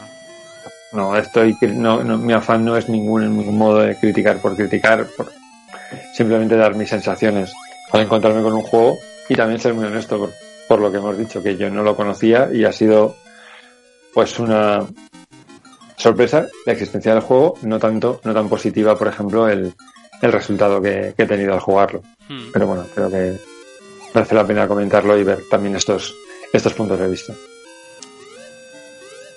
Y no sé, Muy ¿cómo bien. lo veis vosotros? Pues eh, yo creo que está todo dicho, ¿no? De este Legend. No sé si Igo- Igone, que está también bastante callada, eh, tiene algo que añadir. Y si no, leemos los comentarios de la gente. Es que poco más, porque yo creo que también le he dejado para el último y no he podido picotear mucho. Claro. Es eso, cuestión de, de- a lo mejor de, de cogerlo solo y a lo mejor disfrutarlo de, de otra manera y no como por lo menos en mi caso, de disfrutarlo justo después de Castle o de, o de LAN. Pff, Si es que nada más ya he visto al Mickey con un, un gorro de Robin de los Bosques y ya ha dicho, "Ah, algo, algo no está bien aquí. Y perder el culazo es. Ah, es que no está bien, eso no está bien. Eso es. Eso huele a vino. Muy bien, pues comentados los tres títulos, vamos a leer los comentarios que hemos pedido la gente. Pues, hemos intentado que se refirieran a, a los títulos de 8 bits, porque el siguiente programa va a ser centrado en el de los 16 bits, aunque es inevitable que la gente nombre los que los que más le han marcado. Así que Keiko, Albert y e Igone, eh, por ejemplo, en ese orden y vamos leyendo, ¿de acuerdo? Venga. Venga, vale. Vamos a ver. Empezamos con Jagger J. Quack, que nos dice, como Nintendero 8-bitero, siempre fueron uno de esos títulos que envidié de la competencia, y que de un tiento nada más la emulación habilitó la posibilidad. Sobre todo son dignos de estudio porque representaban la, la oscilante política de Sega hacia su consola. Muchas veces no pocas, y sobre todo con arcades le tocaba ser la Mega Drive para pobres con conversiones desastrosas o con casos como Shadow Dancer o, o eSWAT, intentando convertir el original infructuosamente, mientras que en 16 bits se optaba por reinterpretar con mejores resultados. Pero otras se optaba por la reinterpretación de 16 a 8 bits con una inteligencia que me deja anonanado, y en lugar de ofrecer una versión downgradeada se ofrecía algo nuevo e incluso mejor a partir del mismo punto de partida. Castle of Illusion es uno de esos ejemplos y como de un plataforma puro y duro se, ofrece un reto mucho más inteligente, más allá de la pura dificultad del original. Seguimos con José Gómez que dice, jugarlos en Game Gear era una delicia, era una delicia todavía, tengo los dos, los recuerdo difíciles pero no imposibles. Echaré una partidita para recordarlos. Y me curro otro de Miguel Ángel Duque Rodríguez, dice, ah, maldita sea, yo tuve el Castle of Illusion en Mega Drive, pero me encaré, me encaré el programa sin dudarlo. Un saludete. Seguimos con Hugo Salinas Miranda, que nos dice Castle of Illusion fue junto a Halley Wars el juego que elegí para mi flamante nueva Game Gear que adquirí cuando hice la comuni- comunión en el 92. Año mágico en todos los sentidos. Considero la saga of Illusion como una de las mejores en cuanto a juegos de plataforma se refiere, eh, para la pequeña eh, de Sega. Especialmente Land of Illusion, que me parece una pequeña obra de arte. A día de hoy dispongo de los tres títulos que aparecieron para Game Gear y recomiendo a todos aquellos que aún no hayan probado esta saga a que se animen y la prueben, porque descubrirán unos juegos maravillosos. Hay que reconocer que Sega hizo un trabajo espectacular con las licencias de Disney, tanto en 8 como 16 bits. Un saludo, gente. Manuel López Cosano nos dice, el Land of Illusion y el Asterix me traen muy buenos recuerdos de niñez. Tardes enteras jugando con mis primos, sin mayor preocupación que pasarse el juego antes de tener que devolverlo el lunes siguiente al compañero de clase. Un juegazo de cuando Sega y Disney hacían las cosas bien. Seguimos con el amigo Ice, que nos dice, yo tuve la suerte de disfrutar estos dos juegos, estos dos grandes títulos en su día. Primero de alquiler, lo cual el dueño del videoclub Bogart lo agradeció bastante por todas las veces que lo hice, y luego pude hacerme con ellos en el mítico Bazar Canarias. Grandes juegos los dos. Destacaré su, dificul- su dificultad justa, ni mucho ni poco, el diseño de los niveles, la trama y su increíble OST que llevo, que llevo orgulloso en el coche. Destacaré la genialidad del boss cangrejo, por meter un elemento, un elemento como el remolino que juega en nuestra contra y a la vez necesaria para acabar con él. Me pareció en su día increíble y a día de hoy me sigue pareciendo magistral. Un juego sin, sin duda para disfrutar de las aventuras de Mickey, tanto para peques como para los que ya no lo son tanto. Este juego saca sin duda alguno el niño que llevamos dentro. un saludo enorme a la audiencia y mil perdones a mis compañeros de Rejugando por no haber podido estar ahí. El próximo no me lo pierdo, por nada del mundo. un abrazo a todos. Y mi voz que se va. Perdón. Se está pasando de vacaciones, está pasándolo casi mal. No sabemos, no sé, no sé ni, ni, dónde se ha ido de vacaciones. A lo mejor está con libanesas o algo de eso y está ahí pasándolo de miedo. Bueno, continuamos con José Ángel López Moreno. Sin desmerecer a los Magical Quest, los Epic Mickey o aquel genial Mickey Manía, sin duda los mejores juegos del ratón se hicieron en 8 bits. El Castle de Master para mí supera la versión 16 bits. El Land directamente es mi juego favorito de Master System, de esos que me acabo con los ojos cerrados y que contiene de los mejores escenarios y melodías que se pueden ver en el sistema maestro y de los pocos juegos que harían sonrojar a una NES. El Legend no me parece tan bueno, pero sigue siendo genial.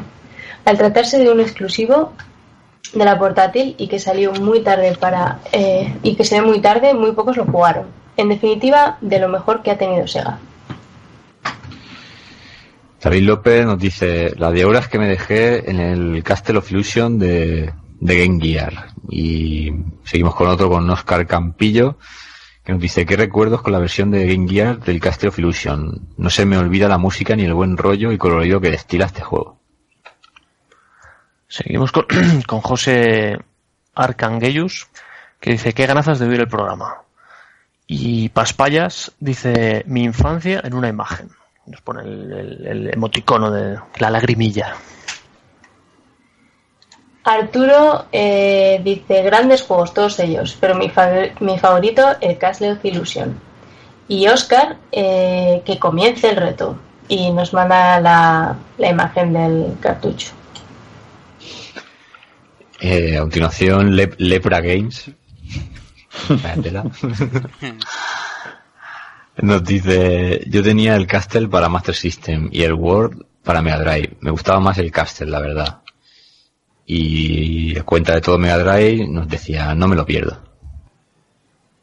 Eh, Mau nos dice, de los juegos que más horas le he echado en Master System después de Sonic y al Skid, claro está. Y Negro Retro 83 nos dice, recordando para el siguiente rejugando Land of Illusion, Castle of Illusion Legend of Illusion no lo jugué en su día. Juegazos los tres.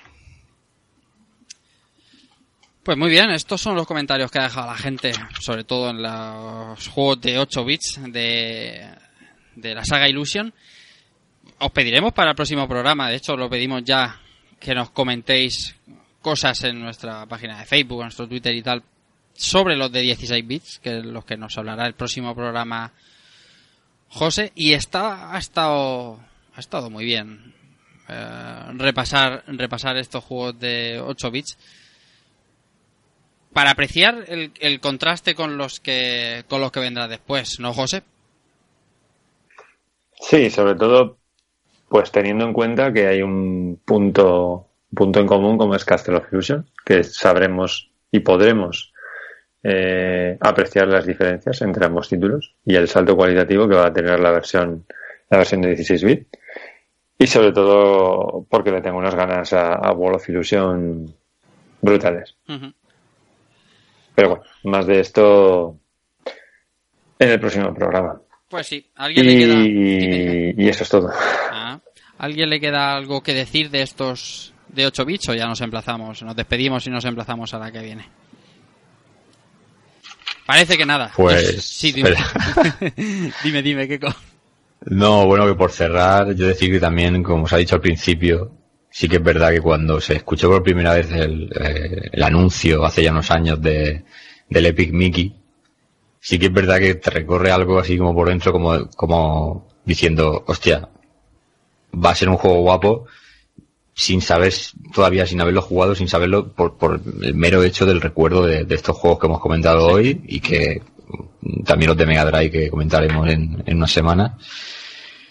y que es una, sin duda son juegos que pertenecen a una época que, joder, que cuando se cogía una licencia se aprovechaba, cosa que hoy en día mm, brilla por su ausencia prácticamente eso y es de agradecer, así que nada, muy muy educativo y muy ilustrativo este, este programa de hoy con la, con la trilogía de 8 bits de, de Mingy. Pues nada, yo por último añadir que, por supuesto, ha quedado patente a lo largo del programa, de los mejores juegos de plataformas de la de las 8 bits de Sega y juegos súper, súper, súper disfrutables con niños de corta edad porque la dificultad no es eh, demasiado elevada y los aprenden- les hace aprender esas mecánicas que nosotros tenemos tan interiorizadas en los 8 bits, en los 16 bits y se lo pasan de miedo, se lo pasan de miedo porque son juegos divertidísimos. Todos, los de 8, los de 16 bits son juegos todos maravillosos. Nada, vamos a poner música y vamos a despedirnos que dentro de, poquito volvemos volvemos con esta saga de ilusión.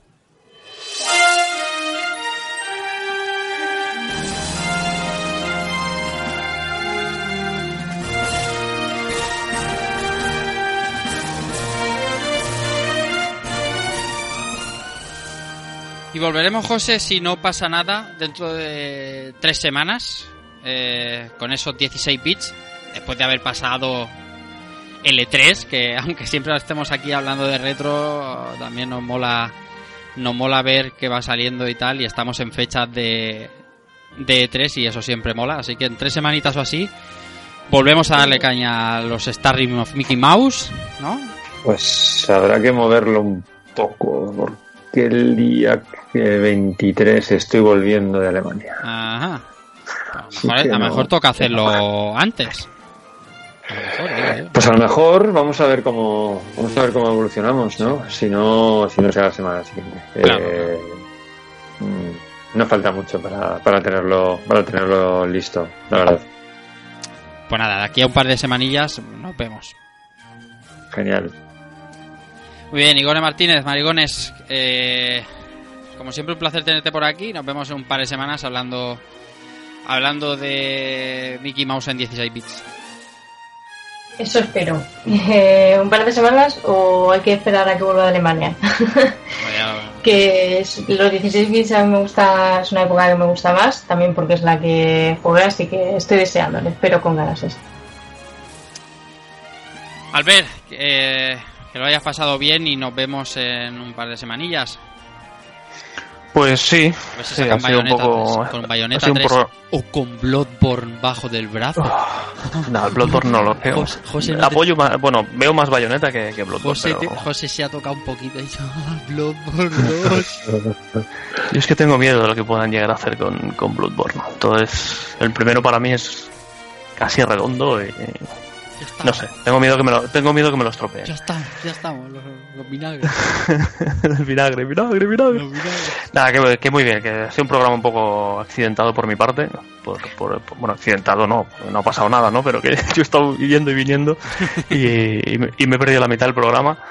Pero, pero que nada, que me ha hecho, me ha hecho gracia jugar a estos títulos de, de 8 bits, ¿vale? Porque los 8 bits a los que yo jugaba eran más, más MSX y más, más CPCs, Spectrums y cosas así, más microordenadores y ver, ver lo que podían hacer las consolas en esa época pues también está, está, está gracioso. Y nada, y la próxima 16 bits, los dos juegos, ¿no? El, el, el, Castle el Castle y el Wall, y Wall of o solo Sí. Castle. Los, Sí, los dos. Castle of Illusion Vale. y Wall of Illusion. Son, vamos, Vale, el World, el World le da un poquito más porque ya he empezado a jugar un poco con el Tomás y, y tal. Pero bueno, que intentaré jugármelo los dos todo lo que pueda. Pues sí. Eh, por último, Antonio Serrano, arrivederci tutti. Nos vemos en due, du- due settimane. Pues sí, dentro de dos o tres semanas ya veremos y nada, a partir de este momento suelo decir que ha sido un placer revisitar este Mickey Mouse de 8 bits y que ahora ya eh, toca ponerse la camiseta de la Juve Sí, sí. ahí con toda la fuerza y, y nada, ya cuando cuando cuando hagamos el siguiente programa ya veremos quién es el campeón de Europa y, y, a- y a ver si Alfredo Duro ha llegado a su destino andando de Talacardi o, o lo ha pillado un camión o algo. Eh, nada, que es un placer, como siempre, y, nos oímos en el siguiente programa. Y nada, que sea como siempre en último lugar un servidor, que eso, se emplazo de aquí a un par de semanas eh, o un poquito más, según podamos codar las fechas para jugar esos Mickey Mouse en 16 bits de Sega.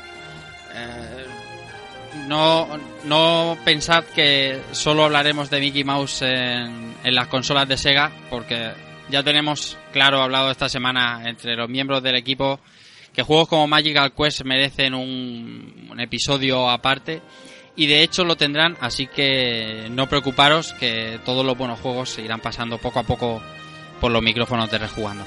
Nada más, un placer jugar estos juegos de 8 bits y de encontrarnos con esas mecánicas que tanto nos gustaban. Recibid un saludo de Rafa Valencia y chao.